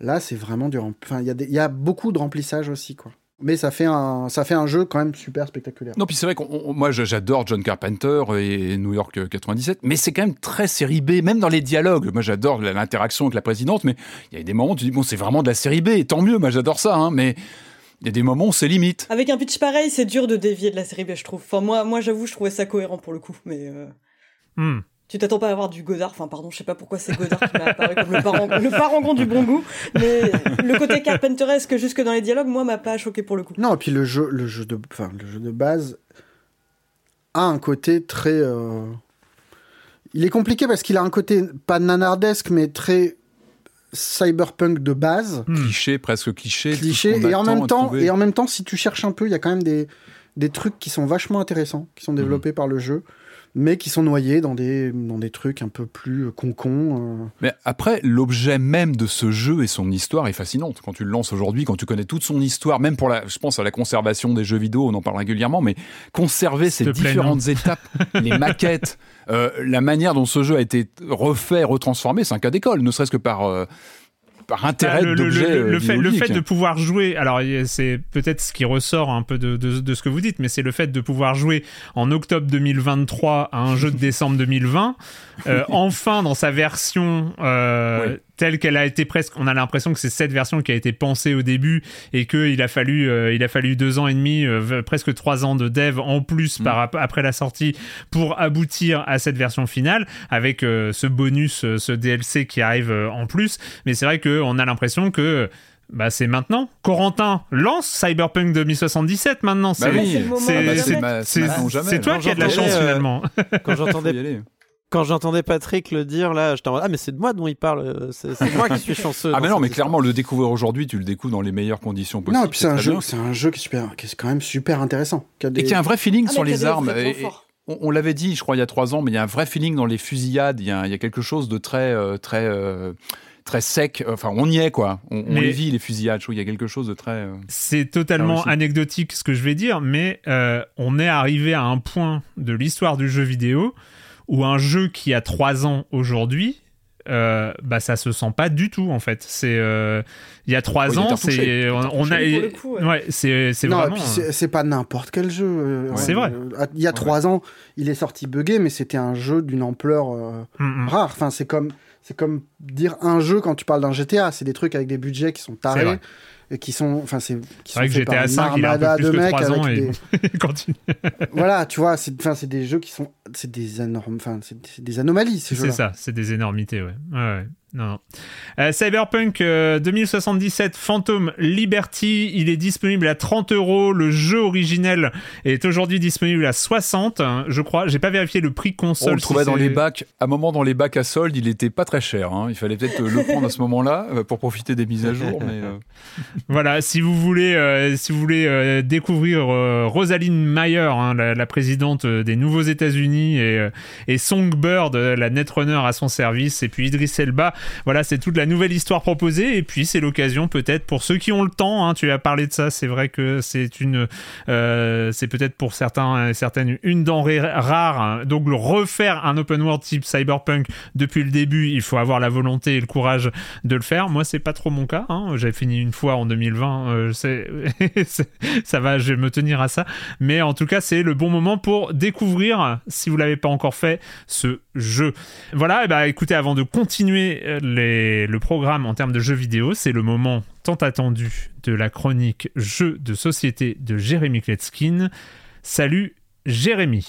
Salut Erwan, cette semaine une chronique un petit peu spéciale. Je ne vais pas parler d'un jeu, mais d'une gamme de jeux. L'innovation nous vient d'Angleterre, l'éditeur s'appelle Button Shy Games et ils ont inventé les Wallet Games. Les jeux sont présentés dans des petits étuis en plastique qui se replient euh, des porte-cartes, dans lesquels on va trouver un petit livret d'instructions et au maximum une trentaine de cartes. Et donc aujourd'hui, je ne vais pas vous parler d'un jeu, ni de deux jeux, ni de trois jeux, mais de huit jeux, huit jeux de cartes. Il y en a beaucoup plus dans la gamme, je me suis fait une petite sélection, ils ont été adaptés, localisés en français par euh, Matagot, ça s'appelle les Micro Games en France. Je vais commencer par les jeux coop. Chaque catégorie est reconnaissable par la couleur des étuis en plastique. Donc là, c'est du bleu tartiflette foncé. Euh, Oui, je sais, j'ai un biais avec les jeux coop, mais je vais essayer de rester objectif et faire le métier. Je vais commencer par Megalopolis, un jeu coop euh, de 2 à 4 joueurs. Les cartes sont tous sur le même principe. D'un côté, on va trouver quatre quartiers, elles sont divisées en quatre couleurs, et de l'autre côté, il y aura des points avec aussi des objectifs. Au début de la partie, c'est la première phase des cartes qui va nous intéresser. On va en poser quelques-unes. Ça va nous permettre de savoir comment on va marquer des points pendant cette partie. De l'autre côté des cartes, on va trouver des quartiers les joueurs vont tour à tour poser euh, sur la table des quartiers pour les assembler et tenter d'obtenir les objectifs et atteindre le nombre de points nécessaires pour gagner la partie ensemble. Très bien, euh, très classique aussi, mais bon, coop. hein. Le deuxième jeu dont je voulais vous parler qui est aussi coop, c'est Smithen. C'est un jeu pour un ou deux joueurs. À deux joueurs, on va devoir euh, assembler des carrés de neuf cartes, chaque joueur ayant dans sa main des cartes avec un numéro, c'est l'opposition de la carte dans un des deux carrés et un pouvoir. Et donc à chaque fois qu'on va jouer une carte, on va aussi imposer à son coéquipier une contrainte de pause et on va essayer de pas se retrouver coincé. Smithen n'a pas une durée de vie euh, extraordinaire, mais il est très original et euh, très sympa. Je voulais aussi vous parler d'un des jeux solo de la gamme qui viennent dans des pochettes de couleurs bistre, rhapsodie claire. Euh, Celui-ci s'appelle l'île des prédateurs et c'est un solitaire ultra boosté. Vous savez ce jeu où on va faire sauter des pions les uns au-dessus des autres pour qu'il n'y en ait plus qu'un. Bah là, on va poser des animaux, une grille de 4 par 4 euh, de valeur de 0 à 15. Les animaux à la valeur les plus élevées sont les prédateurs. Ils vont manger les animaux avec les valeurs les moins élevées de manière orthogonale. Mais il y a des textes, des pouvoirs sur chacune des cartes. À chaque fois qu'un animal en mange un autre, il faudra appliquer le pouvoir qui est écrit sur cette carte. En fait, c'est un puzzle. C'est pas un vrai jeu de société parce qu'il n'y a pas de, de- de l'aspect société, mais c'est un vrai puzzle et j'aime beaucoup. Viennent ensuite les jeux compétitifs A2, la catégorie duel, qui viennent dans des pochettes en plastique couleur mauve Afghanistan, anthracite foncé. Commençons par un jeu qui s'appelle Hiérarchie qu'on a beaucoup aimé. Alors, ce sont des cartes à double face. D'une face, c'est la couleur d'un joueur et de l'autre, c'est l'autre joueur. C'est la grande particularité de ce jeu. Toutes nos cartes sont posées face visible devant nous et on va créer une ligne. Euh, Et l'idée, c'est de coincer l'autre joueur euh, pour faire en sorte qu'il ne puisse pas jouer de cartes de sa main ou qu'il dépense le maximum de cartes. Parce que si on peut plus jouer lors de son tour, on a perdu la partie. Avec un thème assez fort, comme tous les jeux de la gamme micro. Hein. Bon, alors là, il y a des sorcières, des dragons, des, des, des baronnes, des grands prêtres, une reine, un roi. Bon, et les illustrations, euh, ils ont mis le paquet. Le jeu suivant, c'est vraiment le jeu le plus gamer d'entre tous. Là, bon, c'est en plus une exclusivité Matagot, c'est totémique. Il a une identité visuelle très très très forte. On va se livrer à une bataille d'esprits d'animaux. Alors chaque joueur va recevoir un animal qui a une santé et un pouvoir différent. Et on va invoquer, provoquer, défier, capituler en utilisant des cartes vitesse, férocité, puissance. Celui-là, j'aurais presque pu vous en faire une chronique dédiée. Alors ensuite, il y a les jeux euh, multi qui viennent dans une pochette euh, couleur euh, vert orangé vénitien, lilas. Je sais pas les amis, je suis daltonien, voilà, je suis daltonien, je, je sais pas.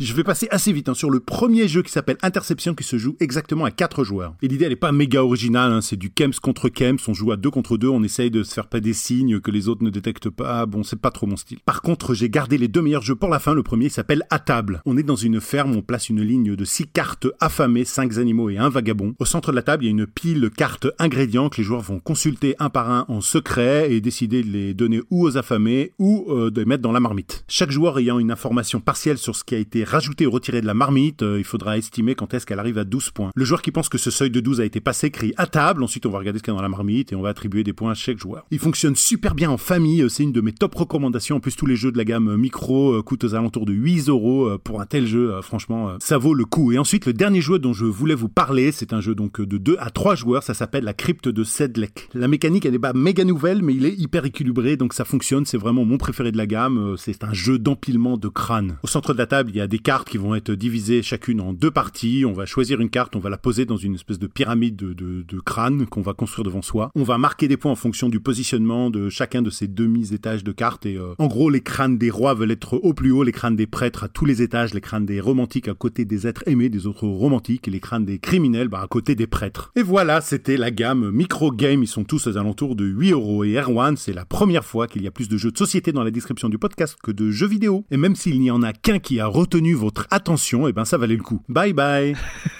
c'est clairement le bleu tartiflette qui retient l'attention. Et le bistre Rhapsody. Eh ben, une très longue chronique, euh, mais bien remplie, hein. chronique jeux de société, euh, huit jeux de société dans un silence on joue et, euh, et seulement trois jeux vidéo. Effectivement, effectivement, tu as raison, Jérémy. Ou... Hein? C'était quoi? C'est il prépare des vacances Non, non, non, non. Il sera là. Il sera là la semaine prochaine.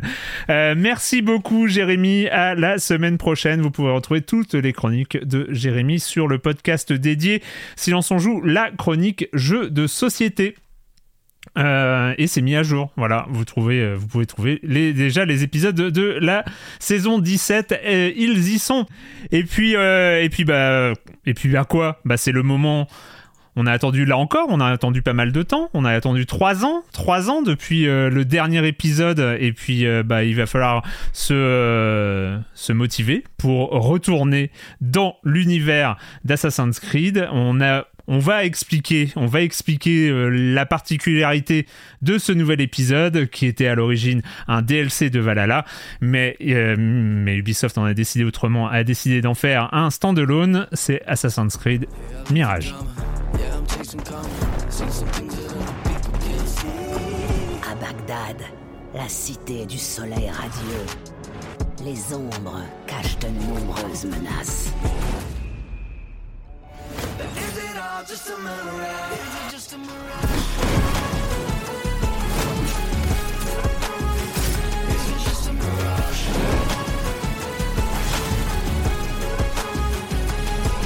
Assassin's Creed Mirage, on retourne dans l'Est, on retourne euh, au Moyen-Orient, on retourne à Bagdad.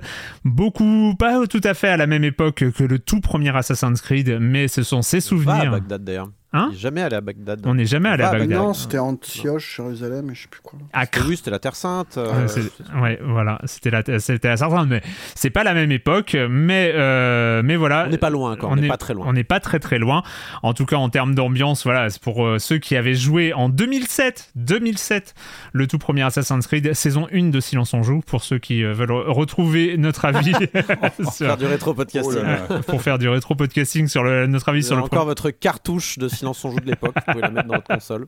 J'espère que ça marche encore par contre. Et cette fois-ci, on va incarner Bassim, Bassim qui est un des personnages de Valhalla, mais on va incarner ses débuts, sa, son origin story à ce Bassim. Bah, Corentin, j'ai envie de te laisser la parole. Qu'est-ce que ça donne, Assassin's Creed Mirage? Tu nous as déjà prévenu, tu allais le défendre. Mais pourquoi oui, Il plutôt, est à défendre Je vais pas non plus. Euh, je vais pas défendre à corps perdu non plus, hein, mais. Euh, mais c'est vrai que j'ai plutôt apprécié. Non, mais en fait, moi, ça fait longtemps que j'ai pas joué à un Assassin's Creed en réalité euh, depuis ce Mirage-là. Je crois que le dernier que j'avais fait, c'était Unity hein, quand même, donc 2015, quelque chose comme ça, 2016, je sais plus exactement. Donc ça faisait quand même un petit bout de temps euh, et que j'avais pas trop aimé à l'époque d'ailleurs euh, Unity.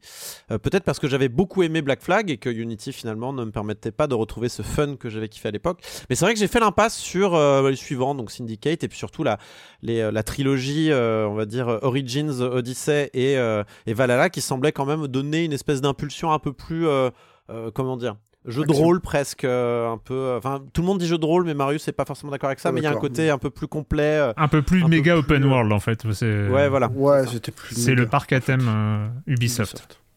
Disons que moi je fais confiance. Tout le monde dit- semble dire RPG, je, je- je peux comprendre d'où ça Hmm. vient, mais c'est vrai que je comprends aussi pourquoi Marius n'est pas tout à fait d'accord avec ça. Surtout lui qui a adoré Baldur's Gate. Euh, mais du coup, voilà, moi j'arrive en fait avec euh, peut-être le vieux logiciel d'Assassin's Creed sur ce Mirage, et donc je débarque avec ce personnage que je ne connais pas et qui apparemment est pas euh, sans importance dans Valhalla. Donc on sent bien qu'il y a une part fan service dans le scénario de ce Mirage-là avec Bassim. Et on me dit, grosso modo, c'est j'arrive dans cette histoire qui semble contenue en tout cas, enfin qui, est assez fermée. C'est-à-dire que finalement tous les tout, tout l'aspect mystique d'Assassin's Creed qui, euh, qui sur le coup, je pense qu'on est d'accord avec Marius, euh, nous saoule euh, des, des anciens là qui, qui auraient euh, qui voulaient sauver la planète d'une éruption solaire ou je sais pas quoi. Euh, et finalement, Ah, ça quasiment pas. Ouais, c'est ça. ouais.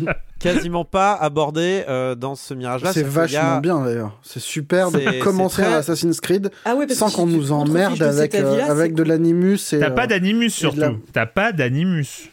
Je crois pas. T'as pas de, de- de- t'as pas d'évocation. Non, bah après, on nous, on, on- il y a quand même de l'évocation et on nous montre des technologies avancées, mais dans l'ensemble, on s'en fout presque. C'est-à-dire que ce qui est intéressant, en fait, Ouais. c'est euh, c'est l'univers dans lequel se déroule l'histoire de, de Bassim et euh, le, le- donc l'endroit dont j'ai oublié le nom, mais tu vas peut-être le retrouver, Marius, euh, le- la, le- la citadelle des assassins, bon, je sais plus, mais bref, qui a été souvent cité dans le. Ouais. Merci. Et euh, qui est pour la première fois montré dans le dans le dans le dans, dans la saga. Et c'est vrai qu'elle est importante dans l'univers de, de, de ce jeu-là aussi. C'est un lieu où on, où on passe euh, et qui est, qui, est, intéressant. Alors une fois qu'on a fait ça, donc on joue et on se rend compte que l'open world est plutôt petit, est plutôt euh, euh, restreint, on va dire, par rapport à ce qu'il y a pu avoir dans d'autres Assassin's Creed, ce que j'ai pu en voir en tout cas dans Valhalla, j'ai l'impression que c'était très grand. Là, on est dans quelque chose d'un peu plus restreint, c'est-à-dire qu'on a Bagdad, qui est une ville, on va dire à taille humaine euh, entre guillemets, euh, et euh, le désert aux, euh, le désert alentour, et puis une ou deux bourgades quoi. C'est-à-dire, Il n'y a pas beaucoup plus que ça euh, dans euh, Assassin's Creed Nope. Mirage. Et puis donc euh, cette histoire, enfin en tout cas ce fil rouge de cette organisation secrète, donc l'ordre, qui est en fait une espèce de bah, ce que j'ai dit, une, une organisation secrète donc qui sème le désespoir, la corruption, euh, qui, euh, qui est là pour euh, prendre les rênes du pouvoir, qui euh, s'étend jusqu'aux confins de l'Orient. Vraiment, il c'est, les francs-maçons, les mecs, c'est, terrible. Et nous autres assassins, on est les gentils, hein, on, est, on défend la faible et l'opprimé. On est là pour démasquer ces, les gens qui dirigent l'ordre et qui sont souvent des des grosses huiles hein, au sein de Bagdad, donc des gens qui gèrent l'administration, l'économie, euh, euh, les armées, euh, les navires, Station machin. service. Les stations de service, tout à fait, surtout à cette époque. C'est pour ça que les Américains arrivent à la fin du jeu pour. Non, j'arrête ça. Mais du coup, voilà, il faut. euh, donc, euh, on a un système d'enquête en fait pour essayer de comprendre d'où vient le. le, le- Enfin, qui sont ces grosses Qui se villes cache et, derrière euh, ces masques. et qui se cache derrière ces masques. Sachant qu'ils sont, ils sont cinq, si je ne m'abuse. Il faut, qu'il faut trouver. Donc euh, on accepte les missions qui sont représentées sur une espèce d'organigramme euh, euh, d'enquête, comme ils appellent ça. Donc en partant d'un bureau d'assassins, ils ont installé un bureau par quartier de Bagdad, grosso modo, qui est sympa. hein, par ailleurs, c'est une ville assez facile à comprendre. C'est-à-dire c'est vraiment des un système de, de, de quartiers euh, en cercle concentrique qui vont du plus du moins riche au plus riche avec en son centre l'immense palais pouvoir politique euh, qui euh, con- qui, euh, qui qui toise le reste de la ville euh, de, de- Comme Paris, quoi. on va dire de, Comme de sa Paris, taille en fait. un Comme peu Paris. mais c'est ce que je faisais la remarque en effet je faisais la remarque à je sais plus à qui j'en discutais mais il y a un peu le côté parisien ouais euh, avec le centre très riche il y a pas le côté est-ouest mais euh, il y a un petit côté comme ça euh, avec des arrondissements euh, mais du coup, moi, j'aime bien cette ville de Bagdad là. euh, donc autant, donc c'est au 9e siècle, donc c'est un, un Bagdad multiculturel, cosmopolite, euh, avec euh, euh, beaucoup de, de, de gens qui viennent de partout. C'est-à-dire que t'as des gens qui, t'as as des, t'as des moines, t'as des nonnes, t'as des, t'as des gens qui viennent de Chine, t'as des, t'as, t'as évidemment les locaux, tu as des, t'as des soldats turcs. Vraiment, on vient de le monde entier euh, vient à Bagdad pour commercer, euh, discuter et tout ça. Et on ressent bien cet aspect-là, je trouve. Il y a, un côté très, euh, on va dire, multicolore à la fois dans les couleurs qu'on voit sur les, bâtiments, mais aussi dans les gens, les tenues qu'ils portent, les couleurs de peau, les, les cultures. Tu sens qu'il y a un entrechoc, ça s'entrechoque beaucoup. Euh, il y a un côté très grouillant de vie et, euh, et, et qui, qui et, et ça, je trouve que Mirage le rend très bien. Et j'aime beaucoup Bagdad. Je pense que c'est l'aspect le plus réussi du jeu d'ailleurs.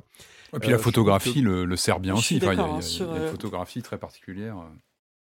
Euh, donc nous, on va dans chacun des quartiers euh, de, de, de, de- de Bagdad là euh, pour euh, tenter de découvrir qui sont ces gens. Et en fait, on, on- on- en fait chaque euh, comme chaque cercle. niveaux. Parce qu'il y a chaque c'est comme des niveaux. Oui. Chaque quartier Oui. a son bureau d'assassin. Tout à fait. On dit bonjour, on prend nos petites missions et puis on s'en va faire notre vie dans le quartier avant de passer au suivant. Quoi. Et chaque mission débloque une autre mission. Et en fait, c'est vraiment, euh, vous voyez, le- le- les, les gens, les conspirationnistes avec leur tableau, avec les lignes là qui est relié avec des fils rouges. C'est ça, euh, sur un organigramme. Et on, on essaie de relier les fils rouges entre eux pour savoir qui est le, le vilain pas beau euh, de- du quartier en question. Sachant que chaque quartier aussi a une thématique. Il y a la thématique des soldats, la thématique Mm. euh, de, du bazar, la thématique de la, la maison de la, la sagesse, ce genre de choses. Ça, je trouve ça chouette. J'ai- J'aime J'aime bien l'aspect un peu niveau. Il y a un côté très jeu vidéo finalement dans cette ville. euh, très côté. C'est le monde de la glace, le monde du feu dans Mario. C'est pareil, sauf que là, c'est dans Assassin's Creed. Il y a un côté très, très parc à thème aussi que j'aime bien dans, dans, dans ce Assassin's Creed Mirage. Et puis, donc arrive le moment où il faut aller zigouiller les, les, les vilains pas beaux. Alors, pas forcément les, les cadres tout de suite, mais des, des, des fois des cadres intermédiaires ou aller récupérer un document dans une maison. Et on arrive dans le cœur du gameplay de Assassin's Creed qui se trouve être en fait très proche de ce que proposaient les premiers Assassin's Creed. Donc, t'évoquais le premier, Erwan. Euh, là, il y a n'y a pas uniquement, on va dire, un, un rappel à la à, à- à l'ambiance, on va dire, désert et Ouais. euh, un peu sèche euh, des premiers, mais il y a aussi l'aspect euh, parcours et infiltration, qui est quasiment le- la seule chose proposée par ce jeu-là en termes de, en termes de, de, de- de gameplay et de, de- de jouabilité, et de, de loop, de, de boucle de gameplay, quoi. Donc, euh, Parce que, parce que les combats Ouais. sont injouables. Hein. Enfin, sont rendus, je pense que pour le coup c'est vraiment volontaire, sont rendus Ah, Alors moi, injouables. j'étais pas tant. Parce- Ils sont pas- simples. Moi, je les trouve très simples. Ah ils ouais, sont pas, ils pas sont pas très compliqués, mais tu, ouais. tu, tu te retrouves vite submergé et, euh, C'est but, obligé de partir oui. en fait. Ah, c'est le but. hein, des- Oui, oui, c'est Oui, oui, non, mais c'est- volontaire. C'est Mm. pour te pousser à faire de l'infiltration et à pas jouer comme Valhalla, comme euh, Odyssey. oui, Valhalla, Et puis c'était autre le, chose. le, ouais. le Ouais. parcours, c'est Terminer une pareil. La, euh.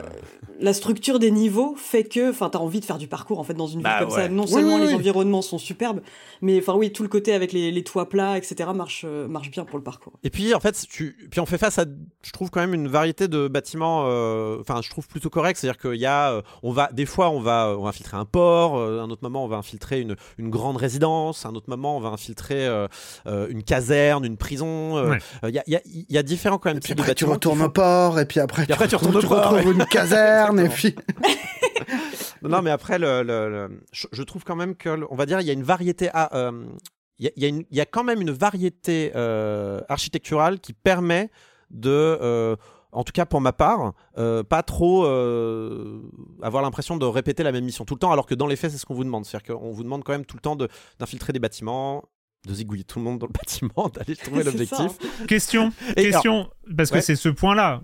On est d'accord. c'est- le, point, on arrive au, au point central. C'est à la mal. base, à la base, avec les capacités de Bassim de se faufiler, de se cacher dans les plantes, etc., etc. Normalement, tu as une caserne, tu as un objectif au milieu de la caserne, et tu te dis quelque part, quelqu'un a pensé qu'il était possible de laisser une bonne partie des gardes vivants pour accomplir son objectif. oui. Je pense que quelqu'un à Ubisoft s'est dit tiens, peut-être c'est possible de faire l'objectif et euh, grosso modo 80% des gardes sont encore Bah, vivants à la pas. fin. Moi, je suis comme toi. hein. C'est éradication totale Tu et peux- méthodique peux finir des de trucs- tous les petits bonhommes en rouge sur ton ta vision d'aigle. Ah, il y en a toujours méthodique. 4 ou 5 que tu peux laisser, que tu choisis de tuer méchamment, parce qu'il est tout seul et que tu sais très bien que tu t'en tireras sans problème.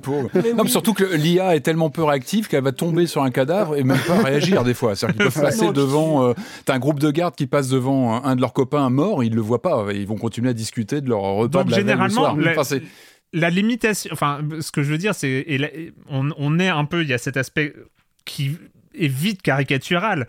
C'est-à-dire que oui, tu as une mission.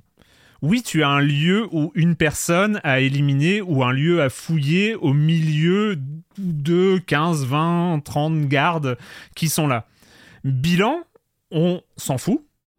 30 morts. Oui, On n'en a rien à faire. On met vision d'aigle. On voit tous les petits bonhommes en rouge. Ou on fait avec son aigle, on marque tous les, tous les petits bonhommes qui bougent. Mais non, l'aigle, il le déteste. Alors, l'aigle. Oui, bon, l'aigle, c'est- il le bute aussi, et il y a on, on garde l'aigle des jeux c'est d'avant. intelligent par contre. Ça, Mais c'est non, ça, c'est- à ce moment-là, Bien vire sûr le que du jeu, quoi. Et, non, et on bute tout le monde et après on réfléchit en fait. C'est. Je suis euh, pas d'accord, Marius. Euh. C'est-à-dire que l'aigle, l'a- l'aigle, euh, il est cheaté. Et c'est le but, il est Mais oui. cheaté, l'aigle. Donc tu utilises l'aigle, mais, il y a- mais très vite, on te met des archers, donc pour expliquer aux auditeurs, des archers qui euh, tirent sur ton aigle. Sniper. Qui, qui t'empêchent ils t'empêchent de- de- de- de- d'utiliser l'aigle. Donc ce que le jeu attend de toi, et ce que je trouve réussi pour le coup, ça c'est un des rares trucs de subtil que le jeu réussit, c'est là tu dois faire de l'infiltration pour aller buter le mec qui est sur le toit et qui tu l'aigle, l'identifier puis le buter. Oui, mais de toute façon, tu vas le tuer parce que tu vas rentrer dans le camp et tu vas tuer tout le monde. En Assassin's Creed, en, en langue Assassin's Creed, faire de l'infiltration, c'est buter tout le monde sur ta route. Bah oui, oui, Voilà. oui. Ah bah clairement. Tu, sais, tu, tu siffles dans un bosquet, t'attends que le mec se ramène et tu le tues. Enfin, c'est- et tu fais ça 30 fois. C'est c'est une vision de l'infiltration. Ce sont des Ah, méchants, de toute façon, t'as pas de, t'as pas de remords. tu- Ils ont une famille, C'est tous les mêmes ils ont des de parents, ils ont Elle une famille. Powers. euh, Je sais Elle pas. a aussi Powers. Tu vois le mec avec ses... il, est- il rentre pas ce soir. Il rentre pas. Vous êtes. On non, il a pas de routine organisée, il est toujours au même endroit. Ce sont des vilains pas beaux, on te l'explique. Mais c'est vrai que ça me faisait rire par moment. Alors, euh, alors on peut aussi évacuer l'éléphant au milieu de la, de la pièce. Euh, L'histoire est nulle à chier. Hein, c'est rien à sauver. Oui, mais ça, on le savait Euh, avant d'avoir mais lancé ça, on le jeu savait. parce que ça a toujours été comme ça et que c'est pas grave. Ouais, mais là, il y a un degré de désinvestissement assez, assez vénère. Il y a un moment où il se passe une scène très grave. L'histoire, c'est pas grave. juste après. Ouais, ouais, ouais. Non, on mais l'histoire, c'est pas grave. Le pire, c'est Oui, les dialogues. C'est Ah cette oui, oui, façon. Non, mais c'est cette façon de te sortir en permanence des dialogues qui semblent pareil, Ouah. écrits par des robots avec zéro émotion. Mais un truc bête comme aller aller voir le, le trio de, de, de- le- le- les triplés là qui, qui s'occupent de, de nous filer des outils euh, un peu Ah oui, nouveaux. Jafar. euh, et Voilà. machin, Q ouais. quoi. Mais les dialogues qu'on a avec eux, mais c'est à se taper la tête contre les murs. C'est, c'est- inhumain. Enfin, Non, c'est chaud. Mais là-dessus, on n'avait pas d'attente. Mais C'est si, quand même- mais Non, si. aucune attente. Je suis spécialité. désolé, Julie. On a, moi, j'ai des attentes à chaque Ah, moi, fois. je partais du principe que j'attendais rien du tout. Ah non, Tu mais- peux t'en prendre qu'à toi-même, Erwan. hein. non, je suis désolé, je suis désolé. Le, le- cet objet existe. T'es en droit d'avoir des attentes. Après, Oui, est- ouais, des- est-ce que Il y a quand même des bons moments. Non, mais eh, Marius dit que c'est pas drôle, mais c'est pas vrai. C'est très drôle parce qu'à un moment donné, tu vois, donc t'as un des rebelles là. Il torture un type pour obtenir une information. Et t'as, t'as Bassim, mais qui s'insurge en mode Mais ça va pas, mais tu tues un mec pour, tu tues un mec pour trouver une info Mais tu me dégoûtes, Ali Tu me dégoûtes Et Le après, et après tu vas tuer 30 mecs dans la, dans, dans la Oui, mais c'est pas pareil, c'est pour le travail. J'étais explosé de rire. c'était vraiment très drôle. Non, mais vraiment. Alors, au bout d'un moment, je me suis demandé si c'était pas euh, écrit exprès comme ça. Bien sûr que non. hein. Mais vraiment, non, ils auraient voulu qu'ils être drôles. le côté nanar, au moins, ce serait. Ce serait nanaratif. Ce serait autre chose, quoi. ce serait narratif Ça ne l'est pas. c'est très très sérieux. Ouais, ouais. Ça manque de, narra- de narrativité, absolument. mais du coup, il y a, il y a. Mais du coup, moi, je jouais à ce jeu en écoutant des podcasts, en écoutant des streams, et c'était très agréable. Moi, j'ai- j'avais un côté très. euh, C'était détendu. C'était le, le meurtre zen. C'était. Franchement, c'était le zigouillage détendu. Moi, j'étais trop content. Là, je fais alors, je vais passer par où? Et puis, je coloriais en, en- Enfin, je coloriais pas, du coup. Je... Enfin, si, j'ai colorié en rouge les sols des différentes casernes que je vidais comme ça. Mais il y avait un côté très détendant. C'est-à-dire que c'est pas de l'infiltration très maligne, c'est pas du Hitman, c'est pas du Metal Gear. Oui, par ailleurs, tel- par ailleurs, tuer est vraiment le geste le plus facile du jeu. Mais Bah ouais. Parce que t'appuies vraiment sur un bouton. boucle, ouais. Même si t'es à quelques mètres du mec, t'auras l'animation supplémentaire qui va venir chercher le gars, y a pas de problème. Euh. Et qui va le la, aussi. la gestion du bruit, la gestion de l'éclairage. Non, on va pas s'embêter. C'est pas la peine. On est là pour s'amuser. Alors pourquoi pas? Mais le problème, c'est que. euh, Non, mais. Moi, cette idée de contenir un Assassin's Creed sur une petite poche, de faire un jeu de 20 heures plutôt que 100 ou 120 ou 105. En gros, là, ce qu'on fait, c'est une mission secondaire d'Odyssée. Dans Odyssée, à un moment, on découvre un arbre avec tout l'ordre. Il y a 150 personnes à buter. Faut qu'on révèle leur identité, qu'on les trouve et qu'on les tue. Bah là, un- ils en ont fait un jeu avec une vingtaine de mecs à tuer plutôt que 150. Hmm. Pourquoi pas? Je trouve que l'idée, elle est bonne. C'est, Sur le papier, c'est tentant en tout cas. Dans les faits, je trouve qu'il y a un truc super déceptif de ne pas avoir bah, ce, qui, ce qui est à la fois le côté un peu ridicule d'Assassin's Creed, ce qu'on lui reproche presque, c'est le côté, enfin, la question qu'on se posait il y a quelques années, c'est ah bah où va se passer le prochain Assassin's Creed? Et tout le jeu, tout, toutes nos attentes étaient autour de ah bah cette fois-ci c'est chez les Vikings, ah bah là on ira à tel endroit et machin. Ça a un côté ridicule, mais en vrai c'est pas ridicule du tout pour les Assassin's Creed. Je trouve que ça participe Ah non, non, mais- de, à donner une atmosphère, une, euh, une, euh, un élan en fait à ces jeux-là. Et contrairement à ce que je pensais, moi j'ai vraiment, je, me disais, c'est- c'est 20 heures, c'est super, on aura toute l'expérience condensée, pas besoin de, délayer pendant le machin. Et en fait non, parce que au bout d'un moment, moi j'en ai eu marre de Bagdad. Parce que, pas parce que Bagdad est pas bien, la ville est superbe, les premières minutes dans le jeu, t'es là, tu te dis, Ah, quand même, ça envoie du pâté. Bon, les visages sont pas hy- hyper, hyper beaux, mais quand même, bon Dieu, ils savent faire des open world. Et puis, alors au début, on n'est pas à Bagdad, on est dans l'ancienne capitale. euh, euh, et puis, pas on- loin de Bagdad, on. Voilà, on n'est pas loin, on Quelques rejoint encablures de Bagdad, Bagdad. on s'amuse bien au début, on fait un premier fort, on fait un premier port, on fait un premier machin, on va à la prison. Mais au bout d'un moment, il y a un effet presque de lassitude, enfin pas de lassitude, mais les quartiers sont, oui, ils ont des identités, mais ils sont pas si différents les uns des autres. Et là où d'habitude, un Assassin's Creed, au bout de 15, 20 heures, t'invite à changer complètement de cadre, à dire Ah tiens, allez, viens, on va prendre le bateau, on va aller dans le monde de la glace, justement. Euh, et il change complètement son cadre avant de revenir et avant de passer à autre chose. Et il te promène en fait le jeu. Et ben là, pas tellement. Il essaye de le faire un petit peu en créant des petites poches hors de la ville, des machins. Mais c'est tellement court qu'en fait, ça fonctionne pas vraiment en dépaysement. Et du coup, ben, moi, enfin, à mes yeux, le jeu, il se retrouve tout nu avec lui-même, avec son gameplay. Et contrairement à ce que. Alors, je suis pas un expert, euh, j'ai pas une bonne mémoire des Assassin's Creed et compagnie, mais dans ma tête, j'ai pas l'impression qu'on revienne au premier Assassin's Creed complètement. On f- C'est un gros mix. Oui, il y a Oui, le ah feeling des premiers. Il y a le aussi, feeling hein. des mix- premiers c'est parce mix que. premier deuxième. hein. C'est euh, Euh, c'est mix premier, deuxième, les mais avec des outils. les et avec des outils qui ont été dans la rajoutés au fil euh, des Assassin's Creed, les petites fléchettes, Bah, les les armes et le, bombes, le- les- le système de voilà, combat aussi qui les vient de la petites bombes dernière de génération. diversion. Avec les oui, mais qui a été remanié parce que le système de combat, il était quand même euh, beaucoup plus, entre guillemets, sous-lisé dans les derniers jeux, avec des Oui, trucs avec les de parades et compagnie. Là, c'est quand même de- très light, c'est pas fait pour être joué, en fait. tu, tu sais Mais- mais on veut pas, euh, et attaquer, quoi. Mais on veut pas revenir au système des tout premiers. Il était, il était Non, très, non, très non, mais- faillible, il était pas dingue. C'est plutôt la coup- philosophie. Il y a quelque chose de plus. Ouais, mais dézoomé, je quoi. trouve que au final, ce gameplay, je le connais par cœur déjà. Même si c'est un, censément un retour aux sources et machin. J'en- bah alors oui, j'en ai fait beaucoup d'Assassin's Creed. J'aime bien ça, naturellement. Mais le fait qu'on se retrouve tout seul, enfin moi, j'avais l'impression de me retrouver tout nu avec le gameplay et de refaire en boucle et en boucle et en boucle d'efforts sans avoir le côté euh, tiens, regarde, là on est à Athènes, là on est à machin, là on est à Bidule. Oh, euh, bonjour Aristote.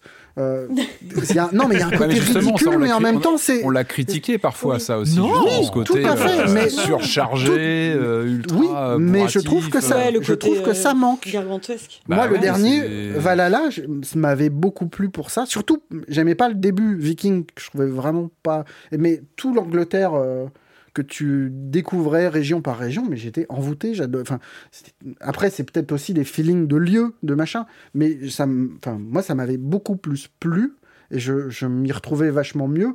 Alors que dans le fond, en termes de gameplay, ils sont. Alors oui, ils sont différents, mais. Mais celui-là, on n'a pas l'impression de découvrir un nouveau gameplay, quoi. Enfin, on est à la Non, maison, on est à la maison qu'ils ont 10 dit. hein. minutes, quoi. dit que ce serait à l'ancienne. hein. Ouais, ils ont pas arrêté de miser Oui, mais alors- sur ça, te parler de retour aux sources, et ça, pour le coup, il y a de ça, quoi. Enfin, le côté parcours infiltration dont parlait Corentin. Bah, justement, moi, je connaissais pas les premiers. Du Julie. coup, euh, je peux pas vraiment comparer. Mais euh, moi, en tout cas, enfin, j'ai jamais eu cette lassitude par rapport aux environnements, justement, parce que c'est un truc euh, qui, moi, m'avait complètement écrasé avec euh, Valhalla. Enfin, c'est pas la diversité des environnements, mais le côté, euh, ok, il y a trop de trucs à faire de partout, qui fait que je prenais pas le temps. euh, je passais dans certains environnements hyper speed, comme dans un parc d'attractions. Là où euh, je trouve que bah, Bagdad, c'est hyper réussi. Euh, je prenais vraiment le temps d'appréhender les environnements, d'observer un peu ce qui s'y passait. Enfin, je j'ai vraiment aimé euh, l'aspect euh, visuel, enfin et l'aspect vivant de la ville. Mais là, par contre, où j'ai la même lassitude que toi, c'est sur la boucle de gameplay parce que en termes d'infiltration, moi je suis vraiment de l'école Hitman. Entre temps, il y a quand même eu le- le- les reboots exceptionnels d'Hitman où euh, tu t'ennuies jamais dans l'infiltration parce que t'as toujours des manières très différentes d'arriver à tes fins. Euh, les personnages que tu dois tuer sont pas vraiment des entités interchangeables. Chacun a sa petite patrouille qu'il faut observer.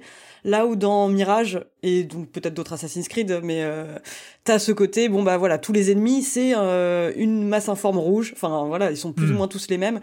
Et t'as pas ce besoin un peu de euh, rivaliser d'ingéniosité pour euh, trouver un moyen de les tuer. Moi, je passais mon temps vraiment, euh, sans rigoler, à être dans un bosquet, dans des herbes hautes, à siffler, à les tuer un par un. Ah mais non, mais j'ai l'impression de faire toujours la même chose dans le jeu. C'est tu trouves des rosiers, tu butes des mecs, tu trouves un mur pour monter un petit peu, t'en butes quelques-uns euh, qui sont plus bas. En fait, tu fais toujours la même chose. Alors qu'au début, le jeu essaye de te faire croire que ça va être un peu différent parce qu'il y a un système de jetons euh, que tu peux voler. Enfin, tu voles, tu, tu, tu détrousses les, les habitants parce que t'es un assassin et un voleur. Et euh, tu collectes des jetons que tu peux après utiliser pour euh, obtenir des faveurs auprès de, de groupes de mercenaires qui ont l'habitude de, de passer leur après-midi devant des prisons, devant des, des, des endroits louches. Et euh, tu peux dire, hé les gars, je vous donne une pièce et euh, vous allez attaquer les gardes et comme ça vous les occupez. Ou alors tu peux aller voir euh, un marchand qui va te dire, hé tu me passes ton uniforme, euh, machin. Et tu te dis, ah bah tiens, ils vont faire un peu de Hitman. Mais en fait, non. C'est d'une. Enfin, c'est tellement pauvre ce truc-là que bah, ça fait illusion pendant une heure. Tu, moi, j'y ai cru euh, pour la, mission de la prison où euh, je me suis dit, ah bah c'est marrant, là, tu peux rentrer à la bourrin, tu peux rentrer euh, sous uniforme de façon quasi euh, legit et, euh, et sans problème. Mais en fait, c'est toujours la même chose et c'est très peu intéressant parce que si tu utilises ça, euh, il te reste plus grand chose à faire en fait. Patrick, on t'a pas entendu Non, non, mais moi, c'est vrai que j'ai su avec un peu d'inquiétude. C'est vrai que ce côté, cette promesse de retour aux sources, machin, bon, j'avais pas mal de, doutes sur justement l'historique du projet même, euh, ancien DLC qui devient un standalone parce que peut-être qu'il faut remplir euh, les plannings de sortie. Bon, voilà, j'avais pas mal d'a priori. Et moi, très franchement, alors je joue très mal. C'est-à-dire que moi, je, je, je dois avoir une dizaine d'heures là quand même de jeu et que je, je lis partout, qu'il se finit en 15 heures. J'en suis très loin. Mais je joue mal ou Assassin's Creed. Je joue mal, moi je, pe- je perds mon temps à me balader, à explorer, à regarder, parce que c'est un jeu qui est beau. Enfin, et c'est aussi une des forces de la série depuis les débuts, c'est d'avoir une photographie bien particulière qui souvent te te plonge dans l'ambiance des lieux. Et là, je trouve qu'il y y, a une photographie, on peut parler de photographie dans le jeu vidéo, qui est assez magnifique. Euh, je trouve qu'il y, y a des paysages où vraiment on se bloque avec des, on voit au loin, on a vraiment une sensation de, et je pense que c'est aussi ce retour à une, euh, j'allais dire à une carte intimiste, faites pas charrier, c'est pas non plus intimiste, mais une carte un peu plus resserrée, peut-être plus condensée et plus maîtrisée, euh, où on va plus vite identifier peut-être les, effectivement les lieux, euh, les déserts, etc., les, les endroits un peu plus sauvages. Euh, et je trouve une perception des, des, des, des- de la géographie, de la topographie qui est plus importante. Et ça, ça nous renvoie effectivement au premier volet, au premier, au deuxième. Et, et moi, manette en main, franchement, au bout de 2-3 heures, j'avais la banane en fait. Ça m'a rappelé, j'ai eu cette mémoire de jeu euh, qui, m'a vraiment renvoyé vers le 1 et notamment le 2 qui pour moi reste euh, Assassin's Creed 2 reste un très très grand jeu un grand grand souvenir de joueur auquel je reviens même régulièrement parce que c'est un jeu que j'adore et j'ai retrouvé cette mécanique avec le parcours avec euh, effectivement je suis d'accord avec cette sorte de d'infiltration décontractée, décomplexée, où effectivement il y a quasiment pas de difficulté, c'est-à-dire que tu arrives sur des niveaux, etc., où il n'y a, il y a pas de véritable difficulté et je pense que le jeu assimile ça. Par contre, il y a ce plaisir du parcours qui, qui, qui revient et qu'on avait un petit peu oublié, je trouve, sur, sur les précédents ça, euh, titres, qui Ah, étaient le beaucoup plus est fun. Qui était beaucoup plus étalé, où on avait vraiment quelque chose dans une progression plus par euh, avec de, de- des, je me rappelle de combats comme ça avec des dizaines de personnages. Enfin, Voilà, il y a une mise en scène qui était radicalement différente. Moi, j'ai renoué aussi. C'est ça paraît idiot, mais c'est presque ces puzzles pour monter une tour parce que les tours sont re- reviennent plus que jamais. Oh, les y a tours pas pour vraiment. Franchement, Là, ouais, on a- on autant avant, autant avant, Et- tu passais un peu de temps pour chercher ton chemin. Ou là, c'est vraiment genre, euh, c'est c'est pas à gauche, faut aller à droite, quoi. Enfin, Moi, je, re- je retrouve justement cette sensation de d'escalader et je, je trouve que il y a, il y a- y a cette sensation de de, de bah, ne serait-ce même que le- la mise en scène. Je parlais de ces paysages, mais il y a aussi tout le tout le côté et ça, je- ça ils faire bah, depuis euh, tout ce qui est introduction, l'arrivée du générique et ça depuis Assassin 3, on avait ça. C'est-à-dire il y a Mm. quelque chose dans l'arrivée du générique, la mise en scène est, est très bien fichue. Je trouve que le jeu nous, ah, nous prend vraiment. fais, Ça- non, tu fais Ça ta arrive petite- beaucoup plus tôt tu que fais- dans Valhalla, hein, parce que tu fais ton petit screenshot, générique Ouais, clairement, bah, on l'a tous fait, je crois, le screenshot Ouais. quand, le- quand le titre arrive. Et ça, ils savent faire ça. Et ça, je trouve qu'il y a un 20 heures. savoir-faire, on, on le dit pas assez souvent, mais en tout cas, chez Ubi, dans les Assassin's Creed, il y a ce côté nous embarquer avec un personnage qu'on va suivre, etc. Là, oui, c'est sûrement pas le Quel héros le plus passionnant de toute la saga, on est d'accord. N'empêche que moi, je retrouve ces sensations. Et puis, moi, je, je, je suis pour cette. Je pense qu'il y avait besoin, de, un peu, pas un électrochoc, mais de revenir aux fondamentaux. Euh, moi, j'ai souvent parallèle. d'électrochoc pour ce jeu, c'est non, quand même. mais justement, moi, bah, non, mais ce que je veux dire, c'est que je pense qu'il y avait un besoin de revenir peut-être un peu aux fondamentaux de, de, de, de, de la topographie, euh, de la dynamique générale. Et moi, je fais souvent le, le- le parallèle avec Tomb Raider. Tomb Raider, c'était ça aussi. C'est une série qui euh, s'était perdue, où finalement, on faisait peu de Tomb Raiding. Au bout du deuxième ou troisième volet, finalement, on se perdait, on faisait un peu tout et, et n'importe quoi avec Lara Croft, sauf de la de l'exploration de tombes. Euh, et là, je trouve que on remet, euh, en tout cas, il y a une volonté de remettre euh, au centre, malgré ce que vous avez très bien dit sur ces, ces facilités, ce côté très mainstream, très décomplexé. Moi, limite, ça me parle. Je suis pas un féru de la de l'infiltration hardcore. Euh, moi, ça me Ah, parle bien plus, hein. cette, cette infiltration euh, plutôt plutôt facile et bon enfant, si on peut dire. Mais remettre au centre. Bon et, pour, et pour moi, c'est peut-être Ouais. c'est peut-être un peu l'épisode. c'est un peu l'équivalent du Tomb Raider Revelation, euh, révélation finale, je crois, ou qui, qui est aussi, t'es une sorte de, de, de, de retour à un moment après le 3, le, le 4, je crois qu'il partait dans n'importe quoi. Il y avait une volonté de revenir à un volet qui, qui, qui renouait un peu avec les fondamentaux. Et alors, euh, euh, euh, révélation finale, c'est pas forcément l'épisode qu'on cite le premier quand on parle de Tomb Raider, mais je pense que ça avait été un, un épisode qui avait été important pour renouer avec ce qu'était la promesse initiale. Et là, je trouve qu'on renoue avec euh, euh, effectivement une forteresse, un mec qu'on te montre qu'il va falloir aller tuer et Ok, d'accord. Mais est-ce qu'il y, y a un moment. Enfin, on doit buter des gars. Est-ce qu'à un moment, t'as été surpris dans le. Enfin, je sais pas, dans le game design, dans le gameplay, dans le. Le game design de la ville est chouette et sympa, effectivement, tu navigues, tu t'amuses bien. Mais, le- mais les forteresses, les machins. Oui, Punaise, il y a un moment. euh, Ah, mais il est pas surprenant. par-. Enfin, c'est pas. enfin, pas pas- électrochoc, bordel, quoi. Enfin, a- Non, pas électrochoc, c'est le mais jeu le plus safe du monde, Une quoi. formule plus, euh, Ouais. euh, Ah, Je suis d'accord avec ça. hein. plus contenue. Bah, je crois qu'on était tous contents quand on a appris que ça faisait 15-20 heures, quoi. Enfin, Ah oui, le- oui, la oui, mais- réaction. Oui, non, mais c'est l'idée, l'idée de- d'envisager le jeu vidéo autrement pour Ubisoft que dans des jeux de 150 heures et machin. euh, Surtout, enfin, surtout après nous avoir, euh, avoir basculé dans le jeu service et d'avoir euh, contaminé tous ces jeux avec ce même modèle de de toute façon t'es là pour 200 heures, 300 heures, on va te garder au maximum. Non, mais ça, cette idée-là, elle est plutôt bonne de faire même des, d'utiliser la franchise Rennes comme un- pour faire des trucs plus modestes, c'est cool sur le papier. Et puis il y avait des éléments, moi je me rappelle, je crois que c'était sur euh, Odyssée où il y avait les, les- les espèces de boss avec des niveaux qu'on te mettait à l'écran. Alors lui, les niveaux 8, 9, attention, barre-toi parce non, qu'il mais va il y a plein, t'exploser. il y a plein de petits Il y trucs avait qui étaient énormément pas de ouf. paramètres un peu anxiogènes euh, qui faisaient que les- voilà l'expérience, tu rentrais pas comme ça euh, facilement, ça prenait du temps. Là, il y a quelque Moi, je chose les de- aime bien, les Odyssées et machin. Mais bien Je- sûr, je moi aussi, dessus. Il y évidemment. avait plein de défauts. Il y a des trucs qui ont été corrigés qui sont très bien. Euh, C'est des jeux aussi qui multipliaient le loot, où on changeait Ouais. d'arme toutes les 5 minutes. Ça- Là, ouais. on a trois glaives, Hmm. un Oui. petit peu plus quand tu cherches un peu et que tu trouves des trésors et machin. oui, oui. Tu peux les améliorer, mais en vrai, ça change pas grand chose, tu t'en fous. Mais tant mieux. C'est toute façon- c'est pas un enjeu et c'est très bien.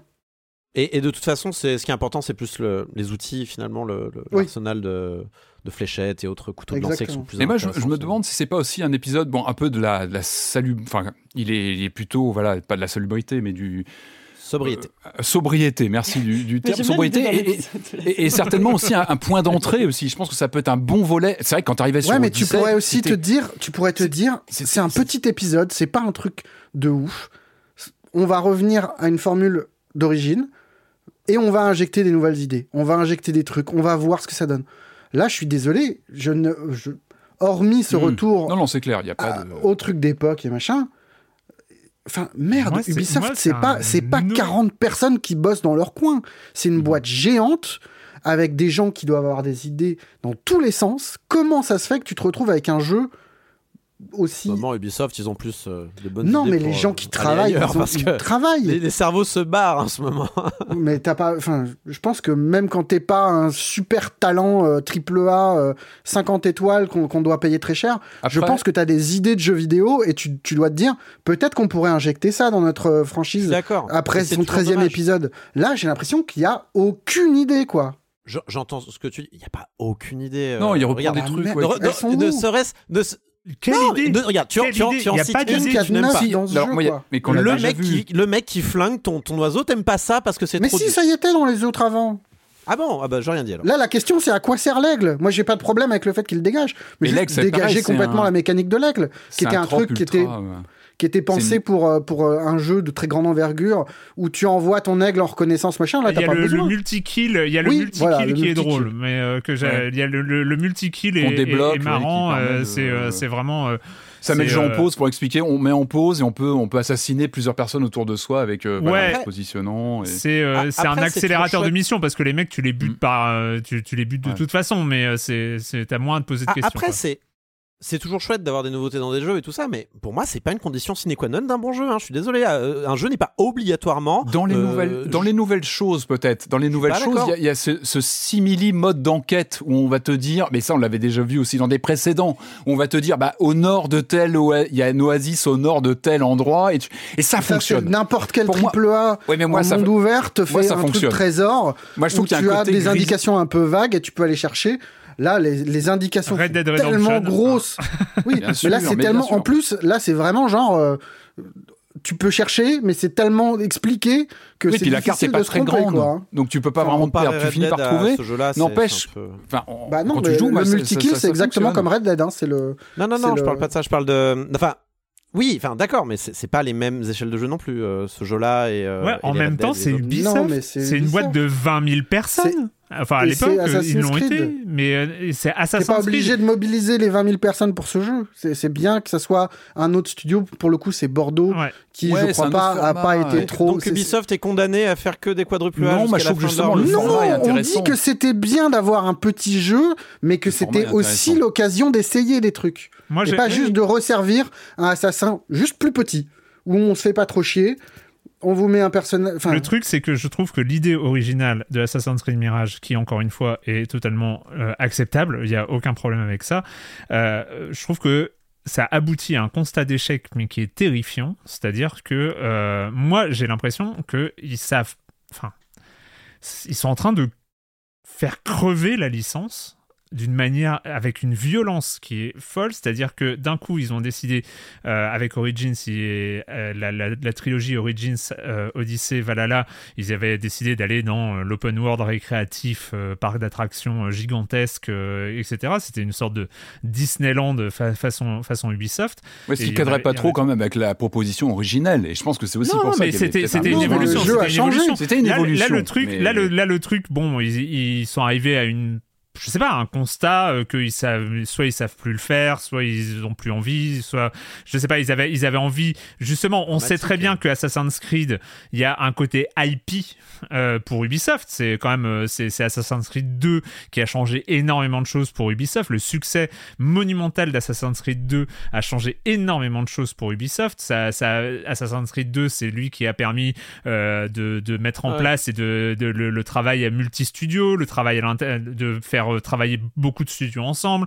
Euh, c'est lui qui a fait des ventes monumentales. C'est euh, en plus avec un voilà, c'est le, c'est le et côté puis, il IP. installe, et, et puis il installe aussi les codes Voilà. du jeu action-aventure voilà d'aujourd'hui, et, quoi. et qui, et a le- vraiment fait le premier, et qui a vraiment le premier, il effectivement était pas ça- si apprécié que ça. non, non, c'est le 2, deux c'est le, je parle de, je parle du 2. Et, euh, Oui, et je le- sais. Non, non, non, 2, mais j'allais dans ton sens en disant que le 2 avait vraiment affirmé la licence et c'est le, vrai- Ouais, c'est le vrai premier Assassin's Et, Creed. et il a, et il a influé le jeu vidéo euh, d'une manière euh, générale. Enfin, il y a beaucoup de, de- de jeux qui ont, qui ont pris des choses d'Assassin's Creed 2.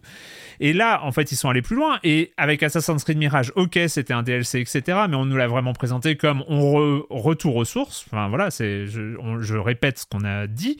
Et je trouve que ce qui est dramatique, c'est que ce retour aux sources, moi, il a généré un ennui euh, alors, tu peux dire ça, le- l'espèce de truc un peu hypnotique, euh, genre je fais ça en écoutant des podcasts, en écoutant de la musique, euh, j'assassine des, points rouges sur une carte.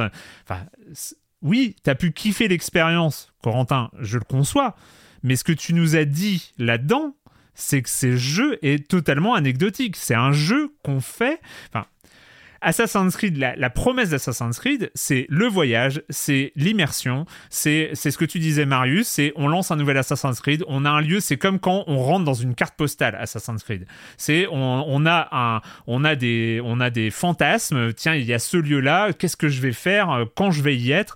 On va on va s'immerger dans un lieu, on va découvrir une histoire, une période historique et un lieu géographique. Enfin et puis là, il le là-dessus fait. on va Niveau- Ça, ils le font plutôt bien avec il le fait. Bagdad. Mais il le- le, super. fait, mais en générant un ennui qui est dingue. C'est-à-dire Oh, que même pas. Ah, mais si, non, mais je suis alors désolé, t'as- peut-être qu'avec Erwan, on a une position un peu radicale, dans Non, le sens où c'est un jeu qui est bien fichu, qui est bien fait, il bug pas. C'est un jeu qui fait bien ce qu'il veut faire.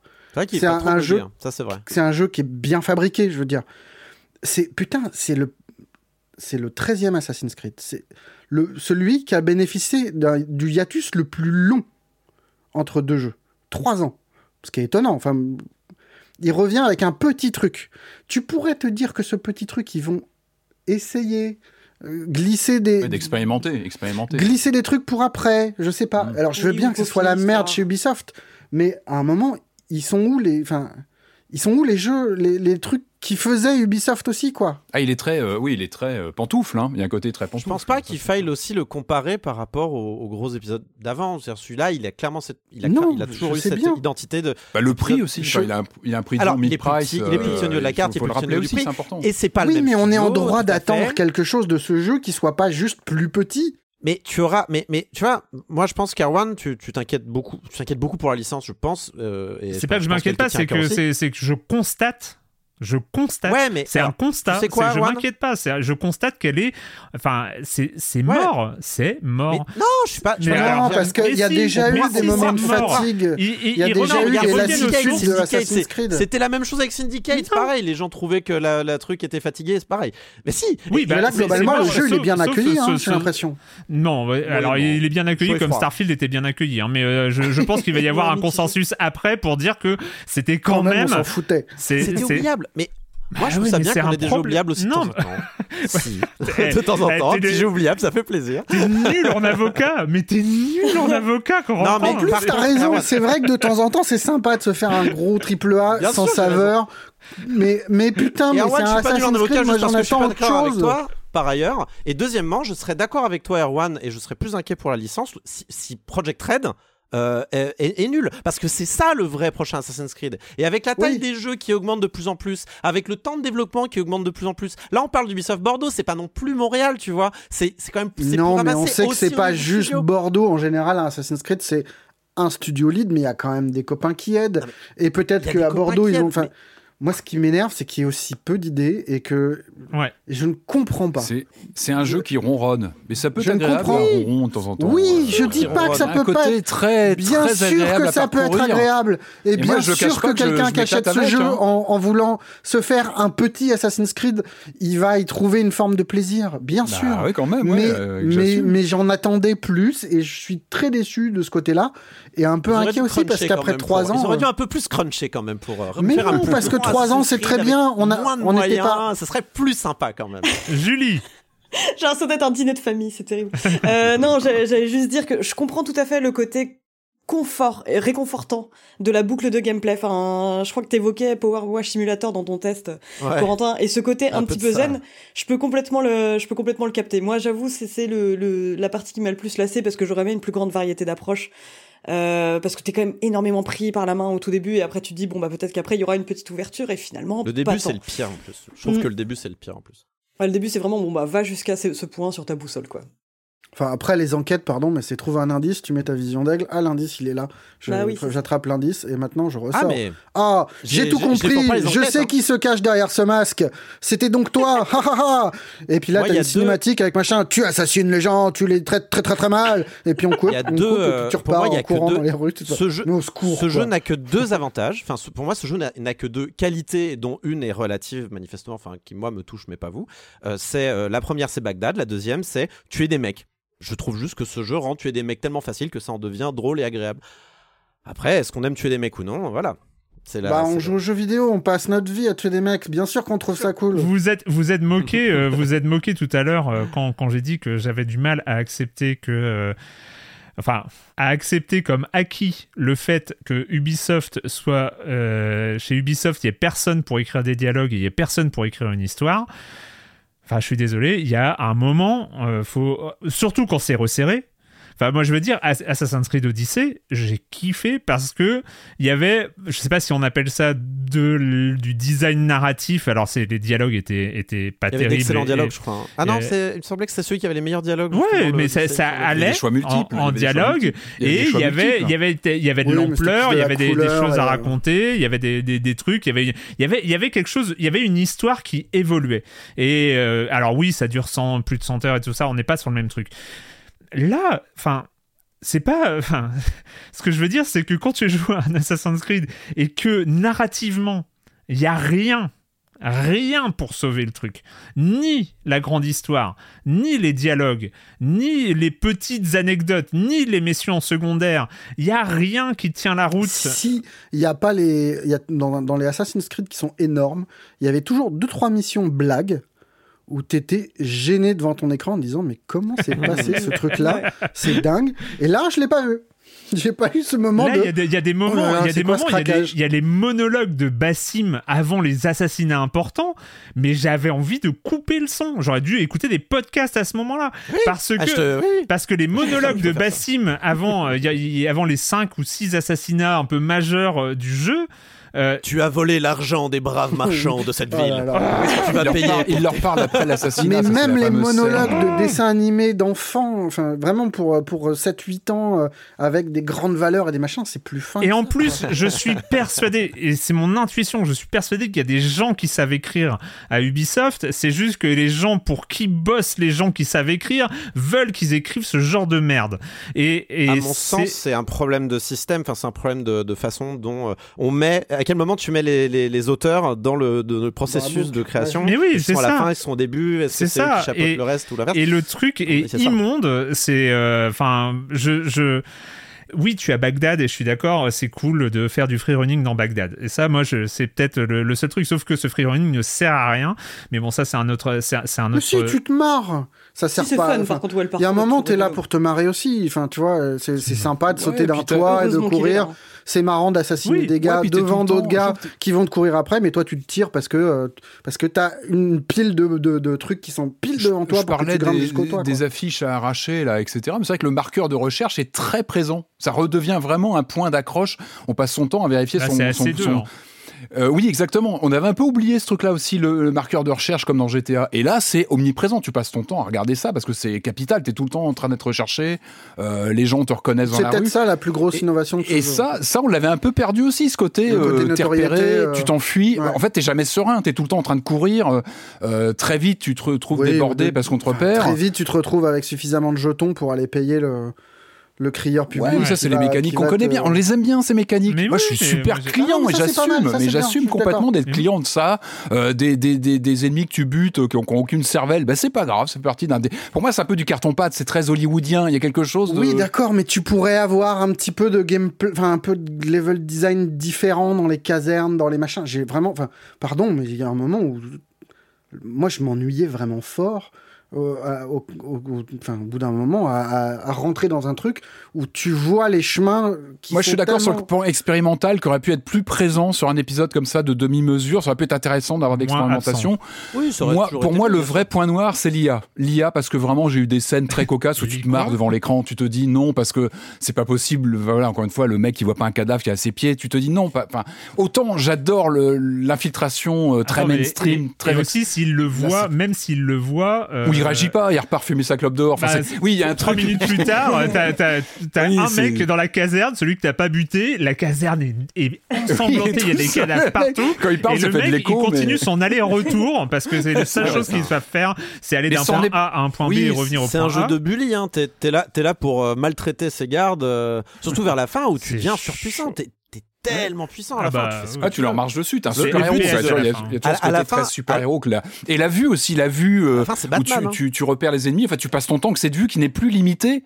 Donc tu restes en vue infrarouge comme ça, et tu restes tout le temps comme ça. Donc ça, ça contribue Bagdad presque à casser la hein. photographie. Waouh, Bagdad euh, en Non, noir non, et blanc non, avec les ennemis Non, en non, rouge. C'est super. L'éclairage. Mais non, mais t'as pas compris. C'est-à-dire qu'au bout d'un moment, ton personnage débloque la possibilité de voir les ennemis, même sans passer en vision de. Donc, oui, si, ça je tu- sais. oui, t'as oui, pu en passer en vrai, vision de vrai. Non mais ton personnage devient tellement puissant, Oui, il débile. À la fin, je speedrunnais, je speedrunnais les bases. C'était tellement débile à ce point-là. Mais je- il faut, le- il faut le, il faut le réduire à sa, à sa pure, euh, à son plus pur aspect arcade ce jeu-là. Sinon, tu deviens fou. En fait, je, je pense que j'en attendais quelque chose de très, très mécaniquement, euh, débilement euh, défouloir de ce machin-là. Et euh, je pense que c'est la meilleure façon de le, le- le prendre. Trouve- parce que- Ouais, mais je trouve que c'est triste de parce que AC2 pour revenir à l- AC2 à l'époque, c'est-à-dire AC2 en 2009 quand il est sorti.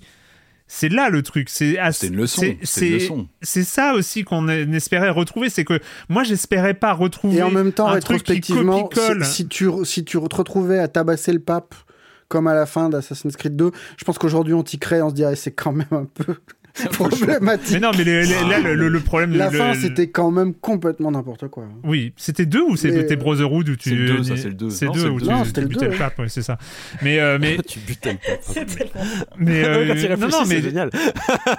ce que je veux dire, euh, enfin, il faut, il faut, rep- enfin, on avait quand même envie, et je pense qu'il y a des gens à Ubisoft qui sont capables, ou peut-être pas, j'en sais rien, mais de reproposer un truc qui, euh, je demande pas que ce soit une claque au niveau de AC2, mais euh, en termes d'expérimentation, qui essaie des nouveaux trucs, qui euh, propose, ouais. et, et qui propose un truc moins honteux sur tellement d'aspects euh, en termes enfin de Il y a, personnages il y a- de- il y a une mission qui est, su- qui est cool. Il y a un truc de, dans, de vente aux enchères, je dirais juste ça, qui est vraiment sympa. Et c'est terrible, mais quand le truc s'est terminé, je me suis dit, ah là là, c'était bien. Fait chier, faut que je retourne au jeu. Mais vraiment, ça m'a fait ça. Et c'est terrible, en fait, de se dire, quand il y a un moment qui sort du lot, tu- et quand c'est terminé, tu te retrouves dans, dans ton petit truc, tu te dis, j'ai pas envie, j'ai pas envie de retourner, je sais que je vais devoir Donc, aller dans telle généralement, maison. dans chaque, dans chaque quartier, triste, il y a quoi. un, il y a un point de variété. Et euh, c'est vrai que le jeu aurait pu en avoir plus, quoi. Après, moi, je dis pas que c'est le jeu du siècle. hein, je dis juste que pff, je pense qu'il est difficile de lui faire un procès sur ce qu'il aurait pu être. Non, mais je- et en, plus, en Hmm. plus, le truc, c'est que je fais pas des procès aux gens d'Ubisoft Bordeaux euh, qui ont fait avec Mais les moyens, hein. euh, qui ont fait avec les moyens qui sont les leurs, et, et- etc. Il y a un énorme problème de direction. Il y a un énorme problème. Et, et ce que je disais, c'est le seul truc, c'est que là où je, je pense que la licence a un énorme problème, c'est euh, je les vois pas rebondir euh, parce que ils ont montré avec euh, avec Assassin's Creed Mirage, c'est que quand tu re- reviens sur le euh, sur les systèmes, sur le cœur du système d'Assassin's Creed, t'es pas capable de faire un jeu qui qui, vrai, soit au-delà, au-delà du truc répétitif, le- etc. Ce qui veut dire que quoi C'est grosso modo, tu, tu vas dans, dans la démesure avec, avec une trilogie qui était dans la démesure, et tu dis, tiens, bon, on va revenir à, à notre core gameplay, à machin, le, tr- le truc tient pas la route, tu fais quoi? Tu le Ouais, réenfles? tu vois, on sait tellement peu sur X et Red qu'il suffit peut-être qu'il y ait une idée, un truc vraiment de base pour que juste pour nous enchanter et se dire oh putain ça a l'air Bah, super. genre, j'en rêve. Je pense- je- Non, non, mais je pense, je pense vraiment que Mirage, et y compris chez Ubisoft, ils voient Mirage comme une virgule. C'est c'est une Oui, oui, virgule. je hein, pense que c'est un jeu de C'est transition. uniquement une virgule entre la trilogie euh, euh, Odyssey, euh, euh, Origins et euh, ce qui va arriver ensuite, ce qui va démarrer euh, leur Ouais, euh, ouais. grand métaverse des, uni- des Assassin's Creed là. euh, c'est Il y a des raisons d'être inquiet, Uni- Quentin. Il y a avec des Red. raisons d'être inquiet hein, sur ce que fait Je Ubisoft pense J'ai que- du mal- depuis j'ai du trois mal à- ans. sur, à- à- euh, Tu peux être, tu peux enfin, être voilà. inquiet sur Ubisoft de manière générale, sur Assassin's Creed, tant qu'on n'aura pas vu Red se planter, je pense que il, Ouais, vaut, je suis mieux, d'accord avec toi. euh, il vaut mieux attendre. Ok, bah, tant mieux. Vous êtes plus optimiste, c'est cool. Et, et- Merci. et- et est-ce que je peux confier quelque chose? Je n'ai jamais trouvé Assassin's Creed comme étant une bonne licence de manière générale. Je me suis toujours ennuyé sur les Assassin's Creed. Et c'est aussi peut-être parce que j'en attendais rien que je suis plus clément sur celui-là. Oui, ça c'est possible. possible parce possible. que nous on est plutôt clients de, de- d'Assassin. Et le, le seul qui m'a vraiment fait plaisir, c'était Black Flag à l'époque, ce que je trouvais très fun. Euh, mais les autres, Ouais. dans l'ensemble, je suis toujours assez ennuyé dans Assassin's Creed. Et peut-être Est-ce que, celui-là, est-ce parce que le grand prétend- Assassin's Creed de cette année sera pas Skull and Bones? Ouais, c'est vrai. On a hâte plus, de il est voir. cette année, je je sais même plus quand il est. Assassin's Creed, on est encore sous la pédale, je pense. On verra avec Red. Le problème de Red, c'est qu'il y, a- il y a eu Sekiro, il y a eu, euh, et il y a eu euh, Tsushima euh, qui sont Ouais, passés par là et qui Red, va se je- faire de la comparaison, quoi. J'ai un peu peur, mais enfin il arrive trop tard en fait. Ce, ce- ce Ouais, c'est clair. quoi. Et, euh, ils, vont, ils vont devoir vraiment sortir une expérience incroyable, euh, ou alors euh, tellement grandiloquente que. Peut-être pour ça que ça prend autant de temps d'ailleurs. Enfin, ça, Hmm. ça fait. euh, je sais pas depuis combien de temps ils travaillent dessus, Red, mais ça fait un moment. hein. Eh ben, on, on repartira. On repartira jouer les assassins ailleurs alors. et- Bah ouais, hein. Mais avant, on ira Ça sur être bien, Pandora. hein, sinon Erwan, il va encore me traiter de mauvais procureur, alors, enfin de mauvais défenseur. Euh, Assassin's Creed Mirage, il est à 50 euros. Il est disponible un peu partout et euh, même sur iPhone, je crois. Il était prévu, mais bon, bah, bref. Euh, donc, euh, non, oui, oui, sur iPhone, oui, non, peut-être mais le iPhone, côté oui. euh, très facile à jouer. et- ouais. Non, c'est parce que iPhone, là en ce moment, euh, se vend un peu comme une console de jeu alternative. Il y a d'autres jeux, je crois Resident Evil 4, le nouveau, va sortir aussi dessus, il me semble, hein, si je ne m'abuse. Ok. Euh, donc, euh, donc voilà. Euh, bah écoutez, on va continuer. On va parler foot. Ça nous arrive. euh, ça nous est arrivé l'année dernière. Euh, voilà. Hein, C'était. Puis on va en parler avec la même expertise que l'année dernière, enfin que, Ah les, que les auditeurs soient avertis. Mais avant ça, s'il y a de la pub, c'est maintenant. Hiring for your small business? If you're not looking for professionals on LinkedIn, you're looking in the wrong place. That's like looking for your car keys in a fish tank. LinkedIn helps you hire professionals you can't find anywhere else, even those who aren't actively searching for a new job but might be open to the perfect role. In a given month, over 70% of LinkedIn users don't even visit other leading job sites. So start looking in the right place. With LinkedIn, you can hire professionals like a professional. Post your free job on linkedin.com/achieve slash achieve today. On va donc parler foot, hein, une fois n'est pas coutume, mais euh, avant, ça quand même une petite minute culturelle parce que il faut bien. On va commencer avec une question de Josica Josette. Il y a beaucoup de pastiches d'œuvres réelles dans les restes du monde dépeints dans les deux épisodes de The Last of Us, que ce soit par de vieilles affiches publicitaires ou par les dialogues des protagonistes, sans parler des clins d'œil habituels au prod Naughty Dog. Mais quel vrai jeu vidéo non affilié à Naughty Dog ni à Sony Mortal peut- Kombat 2. Mortal peut-on Kombat 2. voir et entendre Ah, de façon très distincte Mortal Kombat. Ah bah c'est pas ça. On voit Ah, Mortal. Kombat Merde, t'étais Mortal Kombat, c'est dans. Le DLC, dans- euh, Dans la dans série, le DLC, et je crois que ça avait été Behind. intégré du coup. C'est dans la euh, dans ça, le non, DLC, perso a un t-shirt Mortal Kombat 2. Donc, Mais je sais euh, pas si c'est Mortal Kombat ou Street. euh, Enfin, c'est un il y jeu. avait Mortal Kombat Non, 2 c'est qui pas apparaissait dans la série télé Non, là c'est un vrai jeu vidéo et on voit le jeu vidéo en lui-même. Non affilié à Naughty Dog ni à Ah, Sony. Crash... ah, non, c'est pas Crash Bandicoot, mais non, Ouais, c'était dans. Dans. c'est- Non, c'était dans Uncharted Dans 4. Uncharted. Puis c'est un peu euh, affilié à. Naughty Dog. hein. Un petit peu. Oui, oui. Ratchet pardon. and Clank, du coup? Non, c'est pas Ratchet and Clank, c'est euh, Jack and Dexter, Sony, du coup? quoi. God of War. Non. Non, c'est pas du Sony? C'est euh, non, c'est ni Sony ni Naughty Dog. Vous allez me sortir tout Naughty Dog et tout Ah, Sony. Pardon, Pardon j'avais compris l'inverse. The Walking Dead? Euh, Non, je sais pas. Euh, Ouais, non, c'est pas. Du coup, ouais, le jeu de combat qui était, qui n'existait pas, qui était intégré, qui était une. qui Non, c'est pas un jeu de combat. C'est pas ça. Alors, et c'est un jeu existant. Ça m'étonne parce que normalement ils ont pas les licences. alors C'est toujours Ouais. un peu compliqué. Mais Killer là- Instinct, peut-être, je ne sais pas. Alors, je sais pas, je sais pas si vous vous souvenez. Alors, c'est dans The Last of Us 2. Euh, c'est un passage où Ellie euh, nage et ressort. Et je crois que c'était même un passage qui Tomb était, Raider. Qui était montré. Et en fait, euh, elle, elle sort de l'eau et il y a une garde en train de jouer sur. Oui, elle joue à Outline Ah, Miami. oui. Exactement, Ah ouais, exactement, après, elle bravo. coupe la gorge comme une salle. Non, mais ça me revient c'est bon. Et donc, euh, et donc ouais, c'est un membre du. WLF qui joue à Outline Miami sur une PS Vita.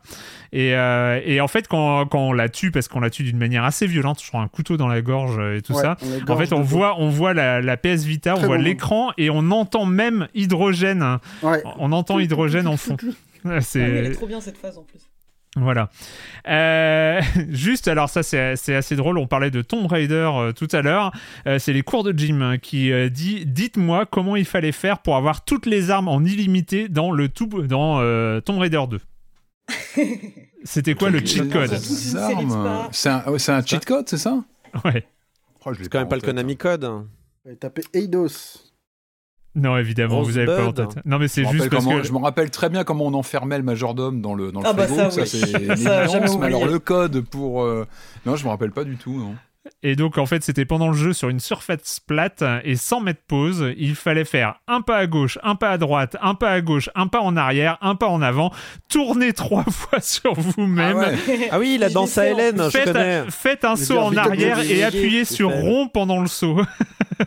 Alors on note et on je espère que ça fonctionnera toujours dans les remasters qui arrivent. hein. On, Ça serait on testera ça bien. évidemment. Mais je me souviens l'avoir fait, ouais, ouais, genre devant Ouais, une cheminée, euh, mais j'arrivais jamais à les rentrer. Parce que c'est pas des jeux faciles. Hein, on Non, mais et puis euh, le, le tourner trois fois sur toi-même, euh, enfin ça devait être l'enfer euh, pour avoir toutes les armes en illimité. Euh, une Voilà. question de, de Stabilo, euh, je pense que euh, on sait à qui elle est destinée, mais combien de joueurs ont réussi à finir Baldur's Gate 3 dès la première semaine? 36. 360. Un truc comme ça. Bravo, 368, euh, voilà. Voilà. C'est à ce stade. Mais c'est pas tant que ça, hein. il, est, il vraiment très long. Il Il y a combien de Ah, comptes à toi dedans, là, sur les 368 On a 3, 4 Non, moi j'ai j'ai mis une dizaine de jours. Euh, une question de Chic Tabac. Pourquoi, elle est bien celle-là, pourquoi est-il devenu impossible de jouer en ligne à Daytona USA 2001 euh, sur Dreamcast à peine un an et demi après la sortie du jeu? Pour des questions de droits musicaux. Pas du tout. Pour des questions de. La voix d'un. Euh, C'est pas un en ligne speaker, non Non. Euh, Il y a impossible. Pour hein. des questions de licence de voiture. Des licences Ouais, de voiture. Des pubs, des pubs intégrés. Nope.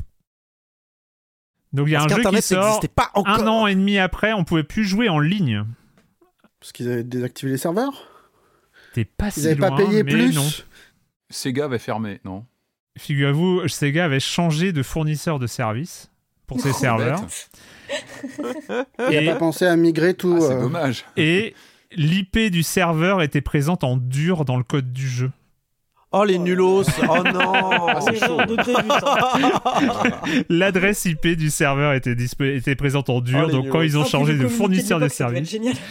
Voilà. Ouais, Et mais le- ils, ont, eh, ils essuyaient les plâtres hein, Ah sur la console clair. en ligne. Oui, on va pas se moquer d'eux parce que Sega, c'était les 1, ils étaient en avance. Donc, euh, Ouais. ils ont- Et le fait même, erreurs. problème, voilà. le même problème concernait même. également Alien Front Online. Et à l'époque, on ne pouvait pas patcher les jeux. euh, Ah bah voilà, hein, c'est pour ça. Ah, elle est c'est- marrante cette anecdote. Ah, elle est bien, Ouais. hein. elle est drôle. hein. Aïe aïe aïe. Euh, allez, on va finir, je pense, entre nous. Je pense que ça va être assez rapide. Mais il fallait quand même parler de cette nouvelle licence de jeux vidéo, nouvelle licence majeure de jeux vidéo, qui est promise à un bel avenir. EA Sports FC 24.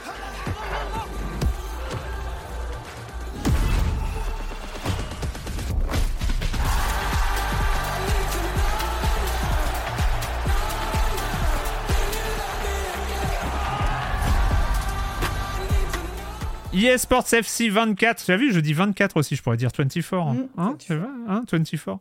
EA Sports FC. Bah, je- en même temps, si je dis FC, ouais, il faut. EA Sports FC 24. Alors, je sais pas, je sais pas. comment, je- comment les gens disent? Ils disent FC24 du coup. Ouais, J'imagine que tu dis pas tout. FC24, Ouais. Ouais, on va, je pense qu'on va dire, on va dire FC24. Euh, donc, euh, donc euh, voilà, la- le nouveau FIFA, parce que l'histoire c'est ça, on en a parlé ici, c'est que Electronic Arts n'a pas réussi à se mettre d'accord avec euh, la Fédération internationale de football, et donc euh, bon, sans doute une légère histoire de nombre de zéros euh, dans, dans, dans le chèque. Hein, on, on est là-dessus. Euh, Electronic Arts pense que son jeu de foot est suffisamment bien installé pour que le nom euh, n'importe pas. Euh, la FIFA était, pense que son nom vaut beaucoup, Oui. beaucoup plus d'argent. A Et, réussi à. Il faut rappeler, hein, les, les précédents jeux FIFA ont été sortis des stores euh, des consoles et du PC. La vraie question, c'est est-ce qu'ils vont prendre de la valeur? J'en suis pas persuadé parce que ce sont des Ah, tirages, j'ai des pas volumes pensé de ça. tirage. Tu peux plus, tu peux plus télécharger un FIFA 22 ou un Ah, tu peux plus l'acheter. Je pense que tu peux le retélécharger, j'imagine, si tu l'as sur ta. Ouais, mais tu peux plus l'acheter. Par contre, il, il n'est plus disponible à euh, l'achat. Tout ce qui porte le nom de FIFA a disparu, n'a Euh, jamais du existé. coup, euh, les versions boîte ont peut-être euh, un bel avenir. Gardez-les au cas où ça peut servir euh, à caler un meuble, mais peut-être aussi. Mais genre, euh, mais qui va vouloir jouer à FIFA 13 Tu vois, enfin, Ah si, bah, si. Il faut Des vraiment, euh, nostalgique. ouais. Dans 10 ans, euh, va falloir vraiment. euh. Donc, euh, ce FC24, je pense que vous êtes tous et toutes impatients euh, de parler de on a votre fait le tour là, expérience. je crois, non Eh, Marius, allez, Marius, ton, euh, qui, qui a un, un feeling avec les jeux de sport, hein. qu'est-ce que qu'est-ce ouais, que t'en as pensé j'aime bien Fifou, mais euh, mais bah c'est Fifou 23, mais avec un 24 devant et euh, Yes. Les, grosses différences que je vois, c'est effectivement le menu qui a changé. Mhm. Il y a plus de modélisation de joueurs de la ligue espagnole. ah oui. on, va, on, va, on va dans le Ah détail. bah ouais, moi je suis. Attends, moi je suis un peu, je suis un peu euh, pointilleux sur les, les modélisations de joueurs et machin. Ça m'énerve quand Ah. quand il y a vraiment zéro effort de fait. Euh, c'est le cas sur les NHL où c'est vraiment Mm. un travail de, de sagouin et, euh, et c'est marrant. C'est Electronic Arts aussi. Je pense qu'il y a un, un truc euh, sur l'effort fait pour euh, pour scanner les gens. Mm. Alors le truc est toujours euh, très impressionnant quand ils scannent, euh, quand les gens sont scannés. C'est vraiment bien fait. Ouais. C'est- de la belle technologie. Euh, après, le jeu, c'est vraiment la même chose. Euh, J'ai l'impression que. Enfin, vraiment, je, enfin, on est des quiches, quoi. C'est difficile de donner un avis éclairé là-dessus. J'ai l'impression que c'est beaucoup plus difficile, ou alors un petit peu plus difficile de défendre dans cette édition-là Mm. que dans la précédente. Euh, mais ça, c'est après, c'est l'ADN de FIFA de créer un sport qui est différent du football, ou plutôt que de vivre euh, autour du 1-0, là, on est systématiquement dans le 4-1, le 4-2. C'est difficile de pas avoir au moins 5 buts dans un match, quoi. Ouais, avec des mi-temps de 5 minutes. Oui, avec des mi-temps par défaut, 5-6 minutes.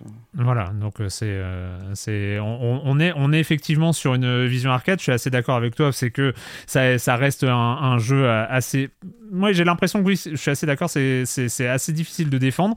Hum, Ça reste, ça reste non, mais c'est l'ADN de FIFA. Oui, c'est euh, difficile de défendre et c'est difficile de, de, de- Enfin, la clé, c'est d'avoir pas des bons joueurs, c'est d'avoir des joueurs rapides. Franchement. Mm. Le- le- le- le- la rapidité, enfin, c'est la, la stat pétée du jeu où il suffit de faire des ballons en profondeur à des mecs qui courent très vite et c'est ça, ça casse tout, quoi. Mm. Ce qui est, euh, ce qui est le, c'est à la fois rigolo quand tu joues avec des copains, des machins. Ça, ça crée un truc différent du, du football. Moi, je m'en fous parce que le football, j'aime pas ça, mais j'aime bien FIFA. Euh, mais, euh, mais voilà, c'est- après, c'est c'est un monde à part avec le conservatisme. euh, on, on râle contre le. Enfin, moi, je râlais contre le conservatisme d'Assassin's Creed et machin. Mais les jeux de sport, c'est quand même un autre monde. Hein, euh. Dans la façon de te revendre le même contenu euh, avec un habillage un peu différent et là, un mec, un nouveau mec dans la jaquette. Il y a exactement les mêmes trucs, c'est même mode manager, même possibilité d'avoir d'incarner un manager réel ou pas. c'est franchement, c'est Pour qui a joué à FIFA jaquette, 23, euh, c'est vrai que la différence n'est pas flagrante. Corentin, tu avais joué à FIFA 23, pour en parler ici, je crois. Oui, tout à fait. Mais j'ai, non, mais j'ai, euh, oui. Je, bon, je vais pas rajouter, euh, je vais pas en rajouter sur le fait qu'on soit des, des quiches et absolument euh, béotiens en termes de, de, de FIFA, euh, de, de foot virtuel. Euh, mais oui, c'est vraiment. Alors moi, j'ai refait euh, comme je fais euh, et comme je vais faire chaque année à chaque fois que tu nous demanderas de jouer à FIFA. Erwan, non, c'est vrai, ça va pas être tous les ans. hein. Mais là, c'est l'occasion ah bon du changement de nom. Je trouve ça intéressant, en fait, en même temps. Mais j'ai euh, j'ai lancé le, le- je lance le tuto enfin comme d'habitude parce que comment qu'on joue déjà à ce jeu et j'ai vraiment pas ressenti de différence notable. Ensuite je suis allé faire un tour dans tous les modes tout ça et vraiment les menus sont quand même vachement les mêmes les les modes proposés j'ai refait un peu de Vuelta qui est donc ce mode foot de rue qu'on peut faire euh, dans des dans des cages là un petit peu euh, du foot à 3 contre 3 euh, qui va très vite avec très arcade avec des pouvoirs et tout ça. Des, des arbres de compétences, on adore les arbres de compétences. Moi, j'adore Ouais, les arbres de compétences. Et euh, bah, j'ai pas, c'est difficile en fait de jauger pour moi parce que j'imagine que les experts vont y voir des euh, des, euh, des différences notables au niveau. Ah non, mais le ballon, il a pas la même physique, tu comprends, ça joue différemment. Sauf que je suis allé regarder ce que disaient les 10 experts sur internet et tout le monde semble dire que c'est le même jeu quoi. Donc c'est, que ce soit FIFA ou FC, finalement, est-ce que euh, est-ce que Electronic Arts n'a pas choisi euh, d'être de la jouer extrêmement safe pour justement euh, rassurer tout le monde sur le fait que si si on vous jure c'est FIFA, il y a pas de problème, continuez d'acheter s'il vous plaît, c'est important. Moi c'est ce que je c'est un peu ce que je ressens, mais du coup je- c'est compliqué pour moi de de, de, de, de donner un autre avis que celui-ci. euh, Bah, j'ai l'impression qu'il y a ce. Pardon, excuse, j'ai juste l'impression qu'il y a quand même ce constat général euh, donné à la fois par les experts et les béotiens comme nous, que c'est dur de se départir de l'idée qu'on a l'impression d'avoir un jeu service dont on paye l'extension 80 balles chaque année. Et que là, effectivement, il y a quand même un revamp des menus. Bon, voilà, hein, les menus restent sensiblement les mêmes, mais t'as. Moi, en tout cas, j'ai des potes qui. Tous les ans sont à fond dedans, étaient ravis quand ils ont su que je devais tester euh, le jeu pour euh, Silence on joue. À la ils m'ont dit, je suis tout déboussolé dans les menus, euh, donc il y a effectivement un changement à ce niveau-là. Mais Ah, il y a du euh, changement en- sur le menu alors, bah tu vois. Oui, oui, avant c'était horizontal, maintenant c'est vertical. Voilà, tu vois, c'est révolutionnaire. C'était blanc, aujourd'hui c'est noir. Mais après, en termes de sensation de gameplay, la grosse différence, moi, qu'il y a eu depuis FIFA 23, c'est que j'ai beaucoup joué à FIFA 23 avec des amis, mais les sensations de jeu restent sensiblement les mêmes. Euh, t'as toujours la power frappe. Enfin, je vais pas non plus rentrer dans des spécificités. Parce, que Ouais, parce qu'elle est cool cette power. Franchement, c'était un J'adore bon la power frappe. C'était un super ajout. J'adore euh, la power plus si frappe, C'était l'édition d'avant ou celle d'il y a deux ans. Mais, Elle y euh, était euh, déjà dans, dans FIFA 23, mais alors je sais pas pour 22 du coup, parce que vraiment. euh, Mais euh, elle est toujours super, cette power frappe, on est d'accord. Moi je l'emploie à, Ah non, à mais tirer c'est la génial.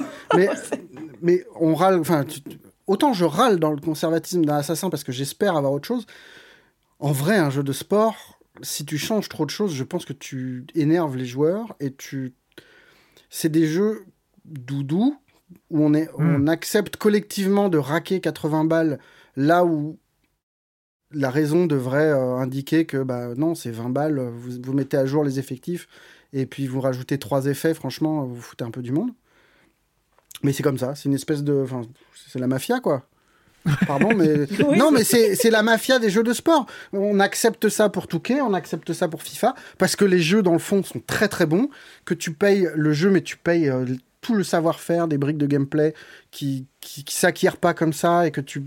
et, et quand tu fais des gros changements, comme a fait PES, tu t'exposes à un effondrement complet du modèle Mm. et à une disparition quasi. Enfin, qui joue à PES aujourd'hui? Enfin, je ne sais même plus comment ça s'appelle. le- Ça existe la encore version, euh, bah, c'est Oui, une version gratuite online avec Ah oui, des, c'est des le trucs. free to euh, play, oui. oui, Non, oui. mais ils l'ont, ils l'ont free to playisé. Après, euh, PES, oui, avait fait ça. Ils avaient changé leur, leur système de jeu euh, de manière un peu vénère euh, sur une année. et ouais, eFootball, ça euh, s'appelle downhill après. C'était euh, une pente glissante. Ouais, euh, le, le, le, truc, euh, enfin, je suis d'accord que ça change pas, et, mais quand même, je suis d'accord que c'est pas choquant dans un jeu de sport qu'il n'y ait pas une révolution euh, dans le gameplay. Là, il y a des petits indicateurs, oh, tu m'as confirmé qu'il n'y avait pas ça dans FIFA 23, vu que ça fait six mois que j'ai pas lancé FIFA 23, je savais plus trop, mais je trouve qu'il y a des petits ajouts en surimpression graphique euh, sur les actions avec euh, des caractéristiques des joueurs qui, euh, qui s'affichent en surimpression, qui sont super élégantes et euh, qui, euh, qui sont euh, vraiment hyper satisfaisantes visuellement. T'as et- ça, t'as des cutscenes dans les vestiaires, t'as des, Mm. petits pl- des gros plans sur des crampons que t'avais pas.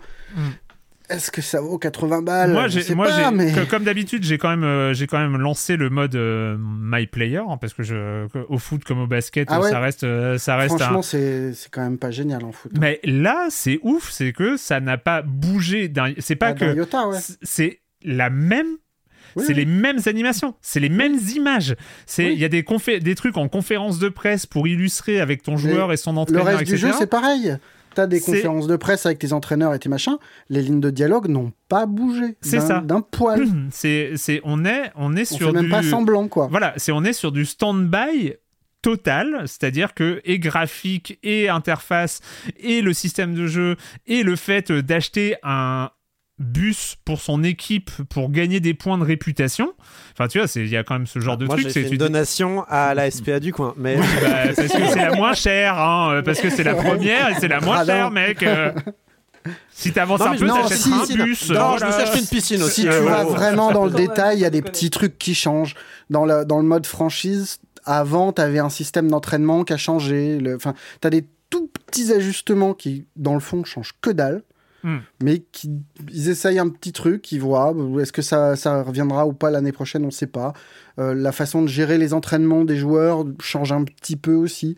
Mais c'est tellement à la marge que ça ressemble. Enfin, voilà. Non, mais après, ce que je voulais peut-être dire de, de- de mon point de vue de Béotien, c'est que c'est pas un jeu accueillant quand il connaît rien du tout, quoi. Et c'est vrai que le, le- le- le- l'aspect euh, footballistique, en fait, il faut, il faut soit euh, venir de, de FIFA lui-même, euh, soit venir du football pour comprendre ce qui s'y passe. Et c'est vrai que c'est, il n'y a pas, il y a pas tout un système mis en place pour t'embarquer dans une envie de construire ou une envie de, de, de développer. euh, moins compliqué qu'un Touquet. Hein. Ouais.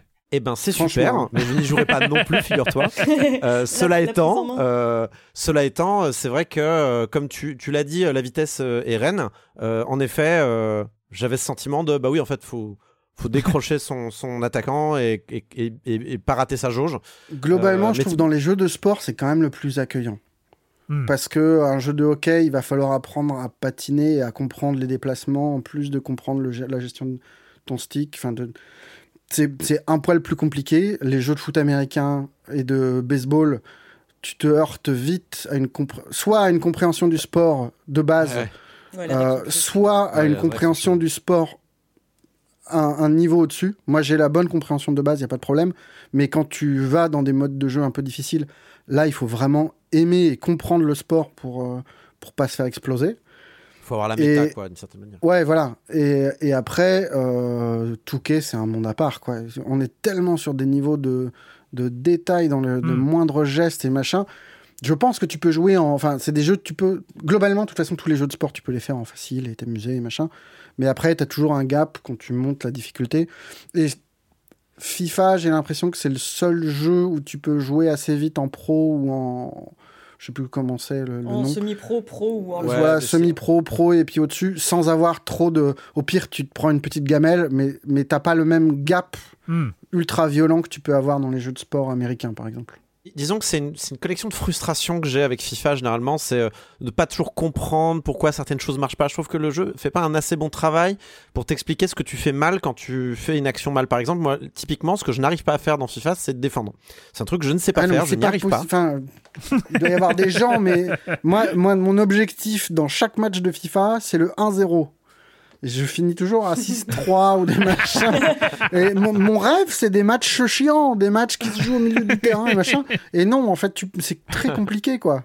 Et, et, et, et toujours cette euh, dichotomie, mais ça je pense c'est parce que je joue vraiment zéro à FIFA, de euh, qu'est-ce que tu joues, est-ce que tu joues une équipe ou un joueur, et je, n'ai jamais le contrôle du joueur que je veux, enfin ça c'est vraiment quelque chose qui m'arrive tout le Ah temps, bah tout le oui, temps, oui. tout le temps, et qui est, qui est, je pense euh, le premier, euh, le premier petit palier à franchir pour euh, Ouais. commencer à, à- à apprécier FIFA. C'est vrai que en, et, et en défense c'est d'autant plus important, c'est je n'ai jamais le contrôle du joueur que je, que je regarde, et c'est euh, toujours le- le- Euh, l'impression de, de, de mettre des Pour coups de ta dans le défense, vide, ça m'arrive aussi. Alors que c'est vrai que c'est le genre de truc. Normalement, ça devrait pas arriver. Que tu t'aies du mal. Enfin, tu vois, quand tu. Typiquement, les milieux défensifs, c'est des gens qui sont difficiles à choper. Mm. C'est difficile de, de, de- de magnétiser ton personnage sur des milieux comment défensifs. Ouais. qui ont l'air de, de, de- de ne pas vouloir jouer à un moment, je sais pas. Ou alors c'est moi qui ne comprends pas, mais ils ont l'air de pas trop aimer le contact. EA Sports FC 24, comme ça on en a parlé. On a parlé à l'occasion, hein, je répète, à l'occasion du changement de nom parce que c'était intéressant. Moi je trouve ça quand même étonnant de, de- d'être autant dans la lignée du, euh, de FIFA 23, autant dans la, dans la copie, euh, dans la copie carbone pratiquement euh, de, de FIFA 23. C'était peut-être l'occasion aussi d'aller chercher autre chose ou d'aller euh, un peu sans modifier le gameplay de base euh, en termes d'interface, en termes de mode de jeu et tout ça, peut-être proposer d'autres quand trucs. même. hein. Moi, je pense que c'est- à dessein hein, qui reste aussi proche. Ah, mais que- j'en suis assez persuadé aussi, hein, qu'ils savent ce qu'ils font. hein. Mais euh, Après, ça... euh, c'est ra- enfin, moi, ça fait, je sais pas, 5-6 ans que je me fais les FIFA régulièrement. Il y a rarement des moments où tu te dis, waouh, ça a vachement changé, quoi. Enfin, Ouais. Bon, il y quand avait la même- next-gen où ça change euh, les, les voilà, les t'as le changement de génération mais- de console où tu te dis, waouh, on dirait, un- on dirait de la télé. Et puis ça dure 10 minutes, et puis après. Euh, Ça- ça- et puis ça a l'air d'un jeu. après. Par ailleurs, je trouve pas, en tout cas sur PC, mais je crois que le jeu est pas ouf optimisé sur PC. Je trouve pas le jeu particulièrement impressionnant euh, graphiquement ou quoi. Euh, mais je crois que la version PC n'est pas particulièrement, euh, euh, comment dire, euh, chouchoutée par euh, Ouais, Electronic c'est Arts qui ont forcément plutôt le- en tête euh, la version la euh, PlayStation. Ça va, PlayStation 5 et ça va Xbox quand même. Series hein. X. Franchement, ça va quand même. hein. Ça- Non, mais ça va, mais genre, il y a vraiment des moments où la pelouse est dégueulasse. Quoi. Et vraiment, c'est. Ouais, c'est- non, il y a c'est des trucs d'éclairage qui restent dégueulasses. Des, des trucs. euh, moi, ce qui me fait marrer, c'est sur les cheveux de certains joueurs. T'as l'impression que le soleil reflè- se reflète de façon bizarre et t'as l'impression qu'ils ont un casque brillant sur la tête. C'est un peu C'est ridicule. Ken. Mais alors, C'est Ken de franchement, c'est- Ken ouais, un joue. peu. Franchement, ouais, ouais. En Bundesliga, j'ai deux trois joueurs comme ça quand les cheveux qui brillent, c'est bizarre. C'est 80 euros en version de base, beaucoup plus si vous voulez des cartes Ultimate Team euh, pour Mais oui, repérer par les ailleurs, parties. c'est ça- c'est ça le vrai FIFA, hein. maintenant dans l'Ultimate C'est Team. pas, Ouais. c'est pas le FIFA. C'est vrai qu'il y a des, on, on finit euh, très souvent en équipe mixte dans dans football, enfin dans l'Ultimate Team de, de, de FIFA. C'est ça. Déjà c'est- ça. Oui, c'est vrai qu'ils alors, ils ont rajouté, je, je crois que ça date de cette année qu'ils ont ouais. rajouté euh, les femmes dans Non, Ultimate non, Team. alors, parce que j'ai pas regardé. Oui. Ah, dans l'Ultimate, ouais. Mais est-ce qu'on est qu'on peut jouer Ça, j'ai pas regardé du tout. Est-ce qu'on peut faire cette année euh, des championnats femmes? Parce que Il y a le l'année d'avant, championnat ils étaient. américain, ils ont, ils ont récupéré la, la licence du championnat américain, le W, je sais plus comment, Mais- euh, désolé, ils ont euh, tout le championnat américain de- en fait. Mais plein de championnats nationaux aussi, hein, Ouais. même en France et tout ça, il y en a. France-Espagne. Euh, par contre, euh, on ne peut. mais Il y en a beaucoup. Il y en a beaucoup. Enfin, Ouais. j'ai parcouru un peu toutes les ligues. Il y en a pas mal. On ne peut pas, cela étant, et c'est dommage, je trouve, faire un my player euh, femme. Ça, c'est dommage. Mais bon, ça, ils y arriveront peut-être un l'année d'avant, il y avait les clubs, mais il n'y avait pas de championnat féminin. Donc Ouais. il fallait créer des, des espèces de, de, de saison un peu bizarre, euh, bâtarde. Ah, je sais pas, j'ai pas regardé sur la création de euh, sur euh, l'existence des championnats. Je sais que euh, il y a, il y a- il y a la, la- la fédération, enfin le américaine, qui est une des plus grosses fédérations de football féminin. Euh, Euh, elle est, elle je est pense présente. les avoir vus. Il me semble bien les avoir euh, d'avoir euh, passé plein de coupes euh, féminines euh, dans un menu, donc il me semble qu'elles y sont. Je- Mais n'hésitez pas à me dire si, si c'est pas le cas que- euh, dans les commentaires. Il me semble les avoir vus. Donc voilà, c'était eSports FC24. C'est fini pour cette semaine pour ce silence on joue un peu spécial en team euh, complète, quasi complète, euh, parce qu'il n'y a pas Jérémy euh, qui, est, qui est avec nous. Mais voilà, c'était euh, un épisode bien bien non indépendant. hein. On n'a pas fait de jeu indé pour le coup. c'est c'est assez vrai. rare. C'est vraiment le budget moyen des jeux traités euh, n'a jamais été aussi haut euh, dans, dans silence joue. En tout cas, ça fait longtemps. Mais oui. Une petite pub Total Énergie à la fin. Mais avant de se quitter, c'est le moment de la question rituelle à laquelle vous n'allez pas échapper. Euh, et quand vous ne jouez pas, vous faites quoi? Julie? Eh ben moi j'ai regardé une, euh, une mini-série qui s'appelle I Am euh, Virgo ou signe Ah ouais. astrologique vierge en français. Vachement bien. Enfin je, en c'est gros cool. c'est fait par euh, c'est fait par Boots Riley dont j'avais beaucoup aimé le film Sorry. euh, C'était quoi Sorry to Bother You? Sorry, sorry to you, ouais. Où on suivait euh, des noirs dans une centrale d'appel qui apprennent à faire une voix de blanc pour pas qu'on leur raccroche à la gueule. C'était c'était très bien. Avec Danny Glover. Ah ouais, c'était super. Il est vraiment exceptionnel dans ce rôle. Et dès que j'ai su en gros que ce mec faisait un- une série, je me suis dit, bon, j'ai même pas besoin de voir le pitch, j'y vais, je vais voir ce que ça donne. Et, euh, et en même temps, bah, le pitch il est très bien. hein. C'est euh, un adolescent noir de 19 ans qui a l'étrange particularité de faire 4 mètres. Euh, du coup, ses parents, pour le préserver, enfin, c'est pas ses parents, pardon, son, oncle et sa tante décident de le préserver du monde extérieur et de, donc de le laisser grandir à la maison par peur du jugement euh, qu'il aura euh, dans le monde extérieur. Sauf que là, il a 19 ans, il commence à être un petit peu curieux, et euh, au final, il a son premier contact avec le monde extérieur et tout ce que ça implique euh, de, de positif comme de négatif. C'est qu'il va se faire des potes, des potes qui sont militants communistes, qui vont lui apprendre plein de choses de la vie, euh, plein de choses sur l'oppression, euh, plein de choses sur la manière dont les policiers euh, les traitent et vont le traiter lui parce qu'il fait 4 mètres et que forcément il est menaçant et flippant. Et puis il y a un super héros de comics, euh, Et y a, voilà. blanc, machin. Ça, c'est mais c'est génial parce qu'en fait, au début, tu as vraiment l'impression que tu as su l'histoire d'un géant, mais en fait, tu es dans un univers de super-héros avec euh, différents personnages, avec différents pouvoirs, notamment une employée de fast-food qui a la particularité d'aller très vite et qui, enfin moi que je trouve euh, excessivement touchante, vraiment. Enfin, il y a, il y, a, y a toute une histoire sur cette femme en fait qui va beaucoup trop vite et qui est dans une solitude profonde parce que, euh, bah pour elle, tout le monde est ultra lent et en fait, elle passe son Avec temps le à petit attendre. sample euh, du plam plam plam plam Ouais. d'Akira dans le fond. C'est génial. C'est tellement bien. Et c'est vraiment, voilà, elle s'attend à ce que quelqu'un lui dise un truc passionnant. Elle, elle attend, je sais pas, l'équivalent de 5 heures pour qu'on lui dise juste salut, ça va. Et je trouve qu'il y a quelque chose de très beau. Enfin, c'est c'est une des plus belles romances que j'ai vues cette année, mais euh, parce que euh, donc elle rencontre ce type qui certes n'a pas du tout la même condition qu'elle, mais euh, il y a ce côté euh, deux personnes outcast qui vont faire front ensemble. Enfin, c'est et le et le super héros, le fameux super héros dont tu parlais, Marius, qui est incarné par je sais plus quel acteur qui était dans Vice Principals. C'est un type qui a une tête d'enflure, mais il, il- il ne peut jouer que des enflures, mais il le fait magnifiquement bien. Et euh, ouais, je conseille vivement parce qu'en plus c'est cet épisode, c'est entre Dafoe. 20 et 30 minutes, c'est c'est super. Ouais, ça. Et, et ça se regarde où? Sur, Amazon Prime. c'est un Mm. Prime Origin. Mais vraiment, moi je vous conseille de regarder Sorry to Bother You, qui est son film d'avant, Mais oui, et celui-là, parce, v- parce que les deux sont hyper cohérents. ça va bien ensemble. Il raconte la même chose, c'est euh, le caractère un peu extraordinaire du corps noir, qui est là vraiment monstrueux et machin. Hmm. Et c'est super. Cool. Euh, Pas grand Corentin chose. J'ai pas mal de mal à faire autre chose que du jeu vidéo ou à mater des, des- des vidéos euh, YouTube euh, sans intérêt. Euh, mais euh, du coup, Ah, je, vais, je vais parler d'un- truc. un-. Non, mais plus tard. J'ai j'ai prévu une solution de secours, t'inquiète.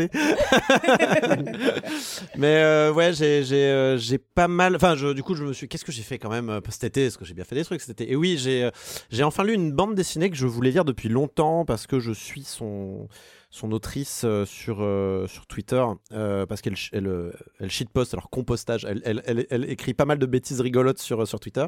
Et donc cette dessinatrice c'est Lucie Briand et je voulais lire Voleuse depuis un long moment qui est donc son, son album qui est sorti, alors si je ne m'abuse, début 2022, quelque chose comme ça.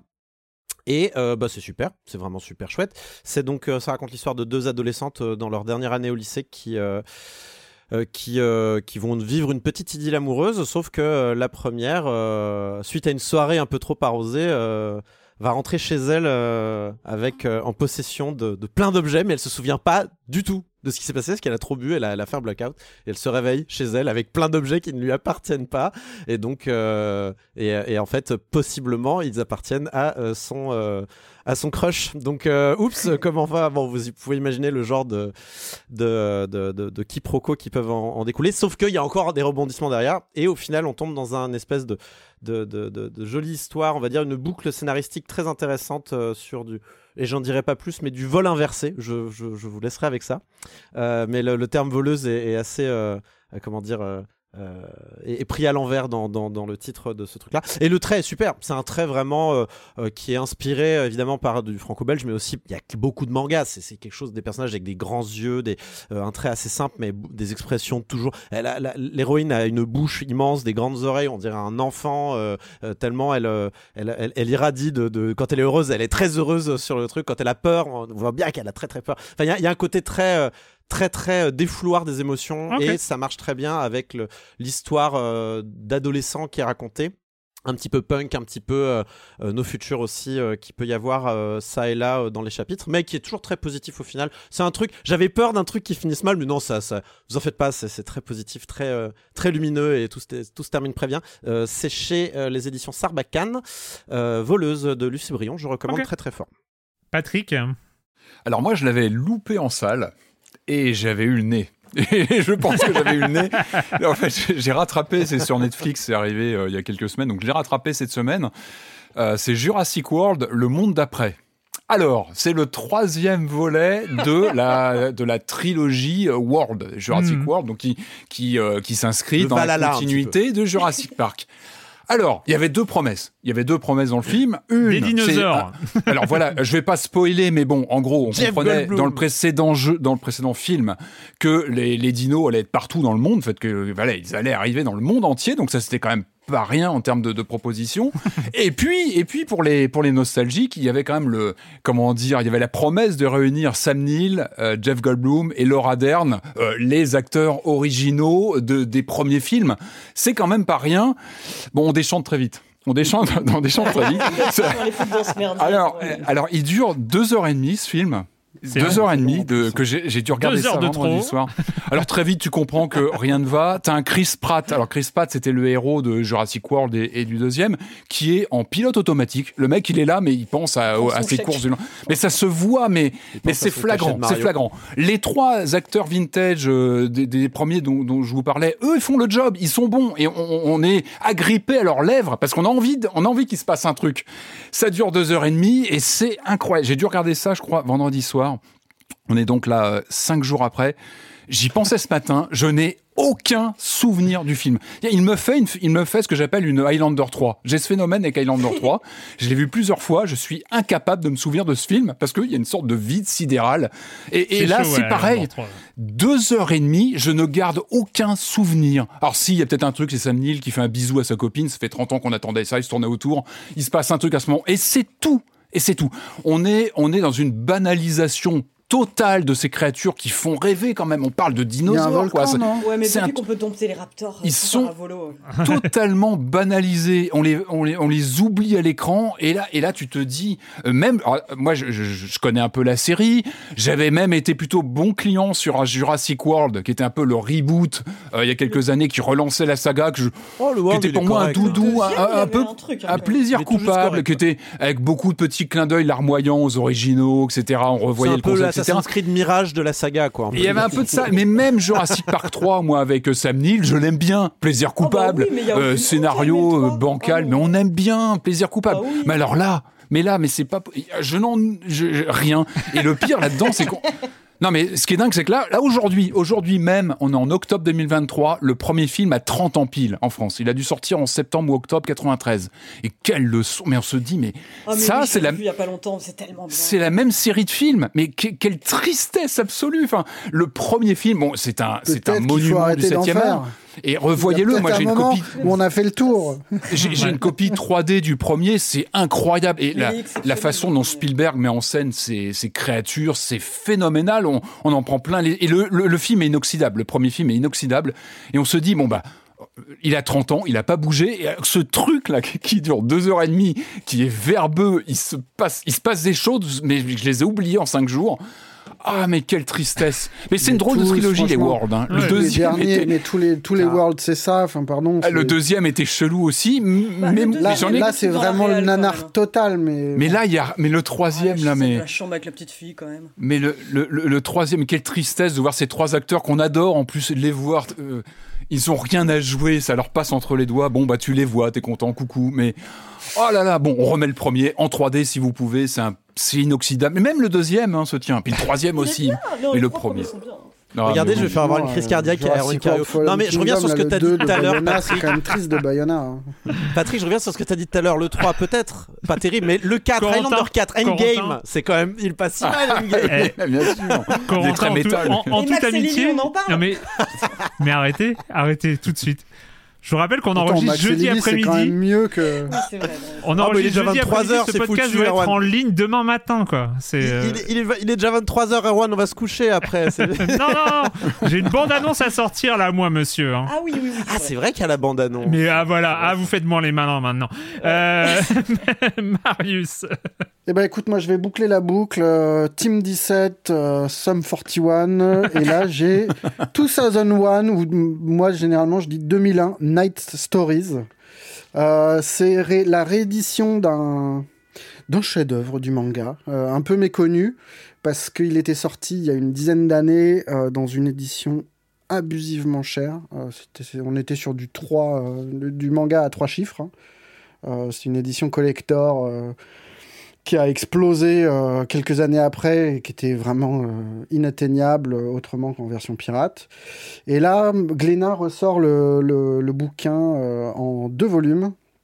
Alors ça coûte quand même 33 balles pièce, qui fait beaucoup pour un, pour un budget de lecteur de manga normal. Mais c'est deux très beaux livres au projet complètement débile, qui est de faire une espèce d'extension à 2001 l'Odyssée de l'espace. En soi, le projet est, enfin, c'est complètement crétin. hein. Mais il se trouve que c'est formidable. C'est euh, une série de contes. Euh, chaque chapitre est un petit conte, une petite, euh, une petite idée, reprenant un motif de 2001 à chaque fois, prati- pratiquement, parce qu'à la fin, je crois qu'il n'y en a plus trop. Et en fait, c'est vachement beau. C'est une histoire de l'humanité dans l'espace, c'est une histoire de l'angoisse de, de, de, de l'évasion spatiale. C'est ce que devrait être Starfield, en fait. Euh, et c'est un grand manga des années 80, dessiné de façon assez étonnante parce que c'est pas le- la bande dessinée japonaise telle qu'on l'imagine. C'est un, un trait très réaliste, très fin.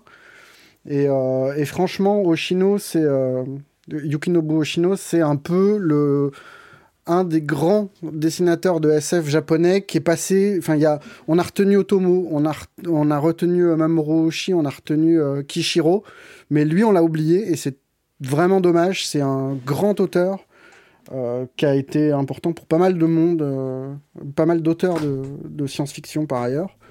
Et, et c'est un, enfin, c'est un chef-d'œuvre, quoi. C'est en deux volumes. Euh, chaque volume fait quand même dans ses 300-400 pages. Il y, a- il y a de quoi lire, quoi. Et c'est une très belle BD. Et après, on peut aller fouiller dans, faire fouiller dans le reste de la, de la biblio de Chino. Il y a du, y a du Jurassic Park, euh, la série Blue Hole. Je pense que ça te parlerait bien, Patrick. Ah. C'est un mélange entre Jurassic Park et, euh, et du Jules Verne. C'est Ah, c'est bon. nanardisant, mais c'est c'est assez. Ah, mais cool. on, euh, nanardisant, on prend, euh, on est là.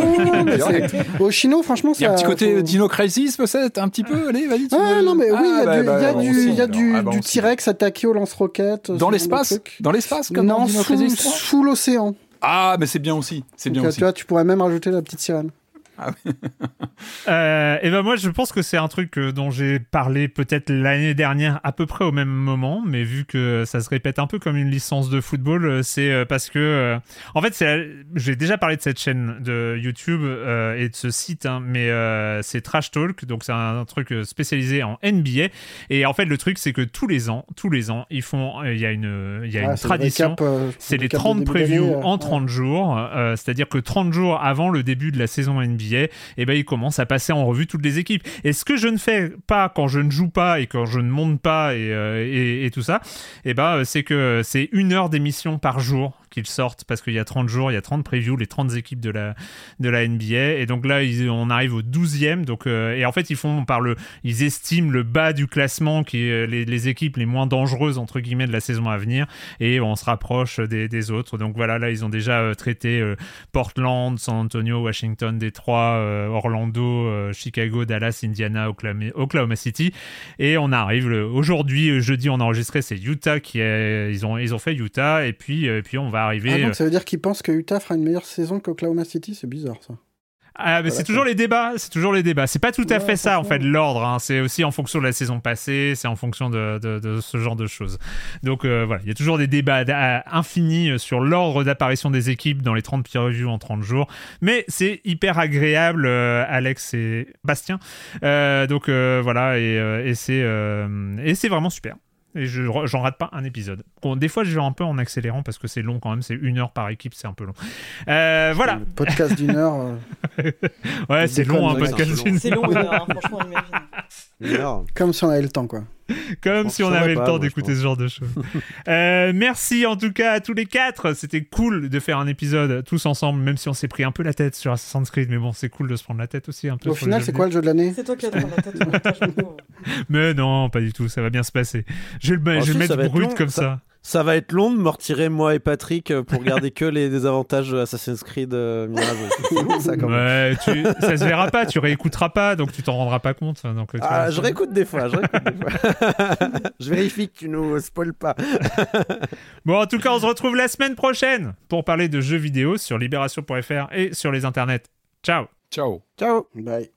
Eh, salut, j'avais coupé le micro.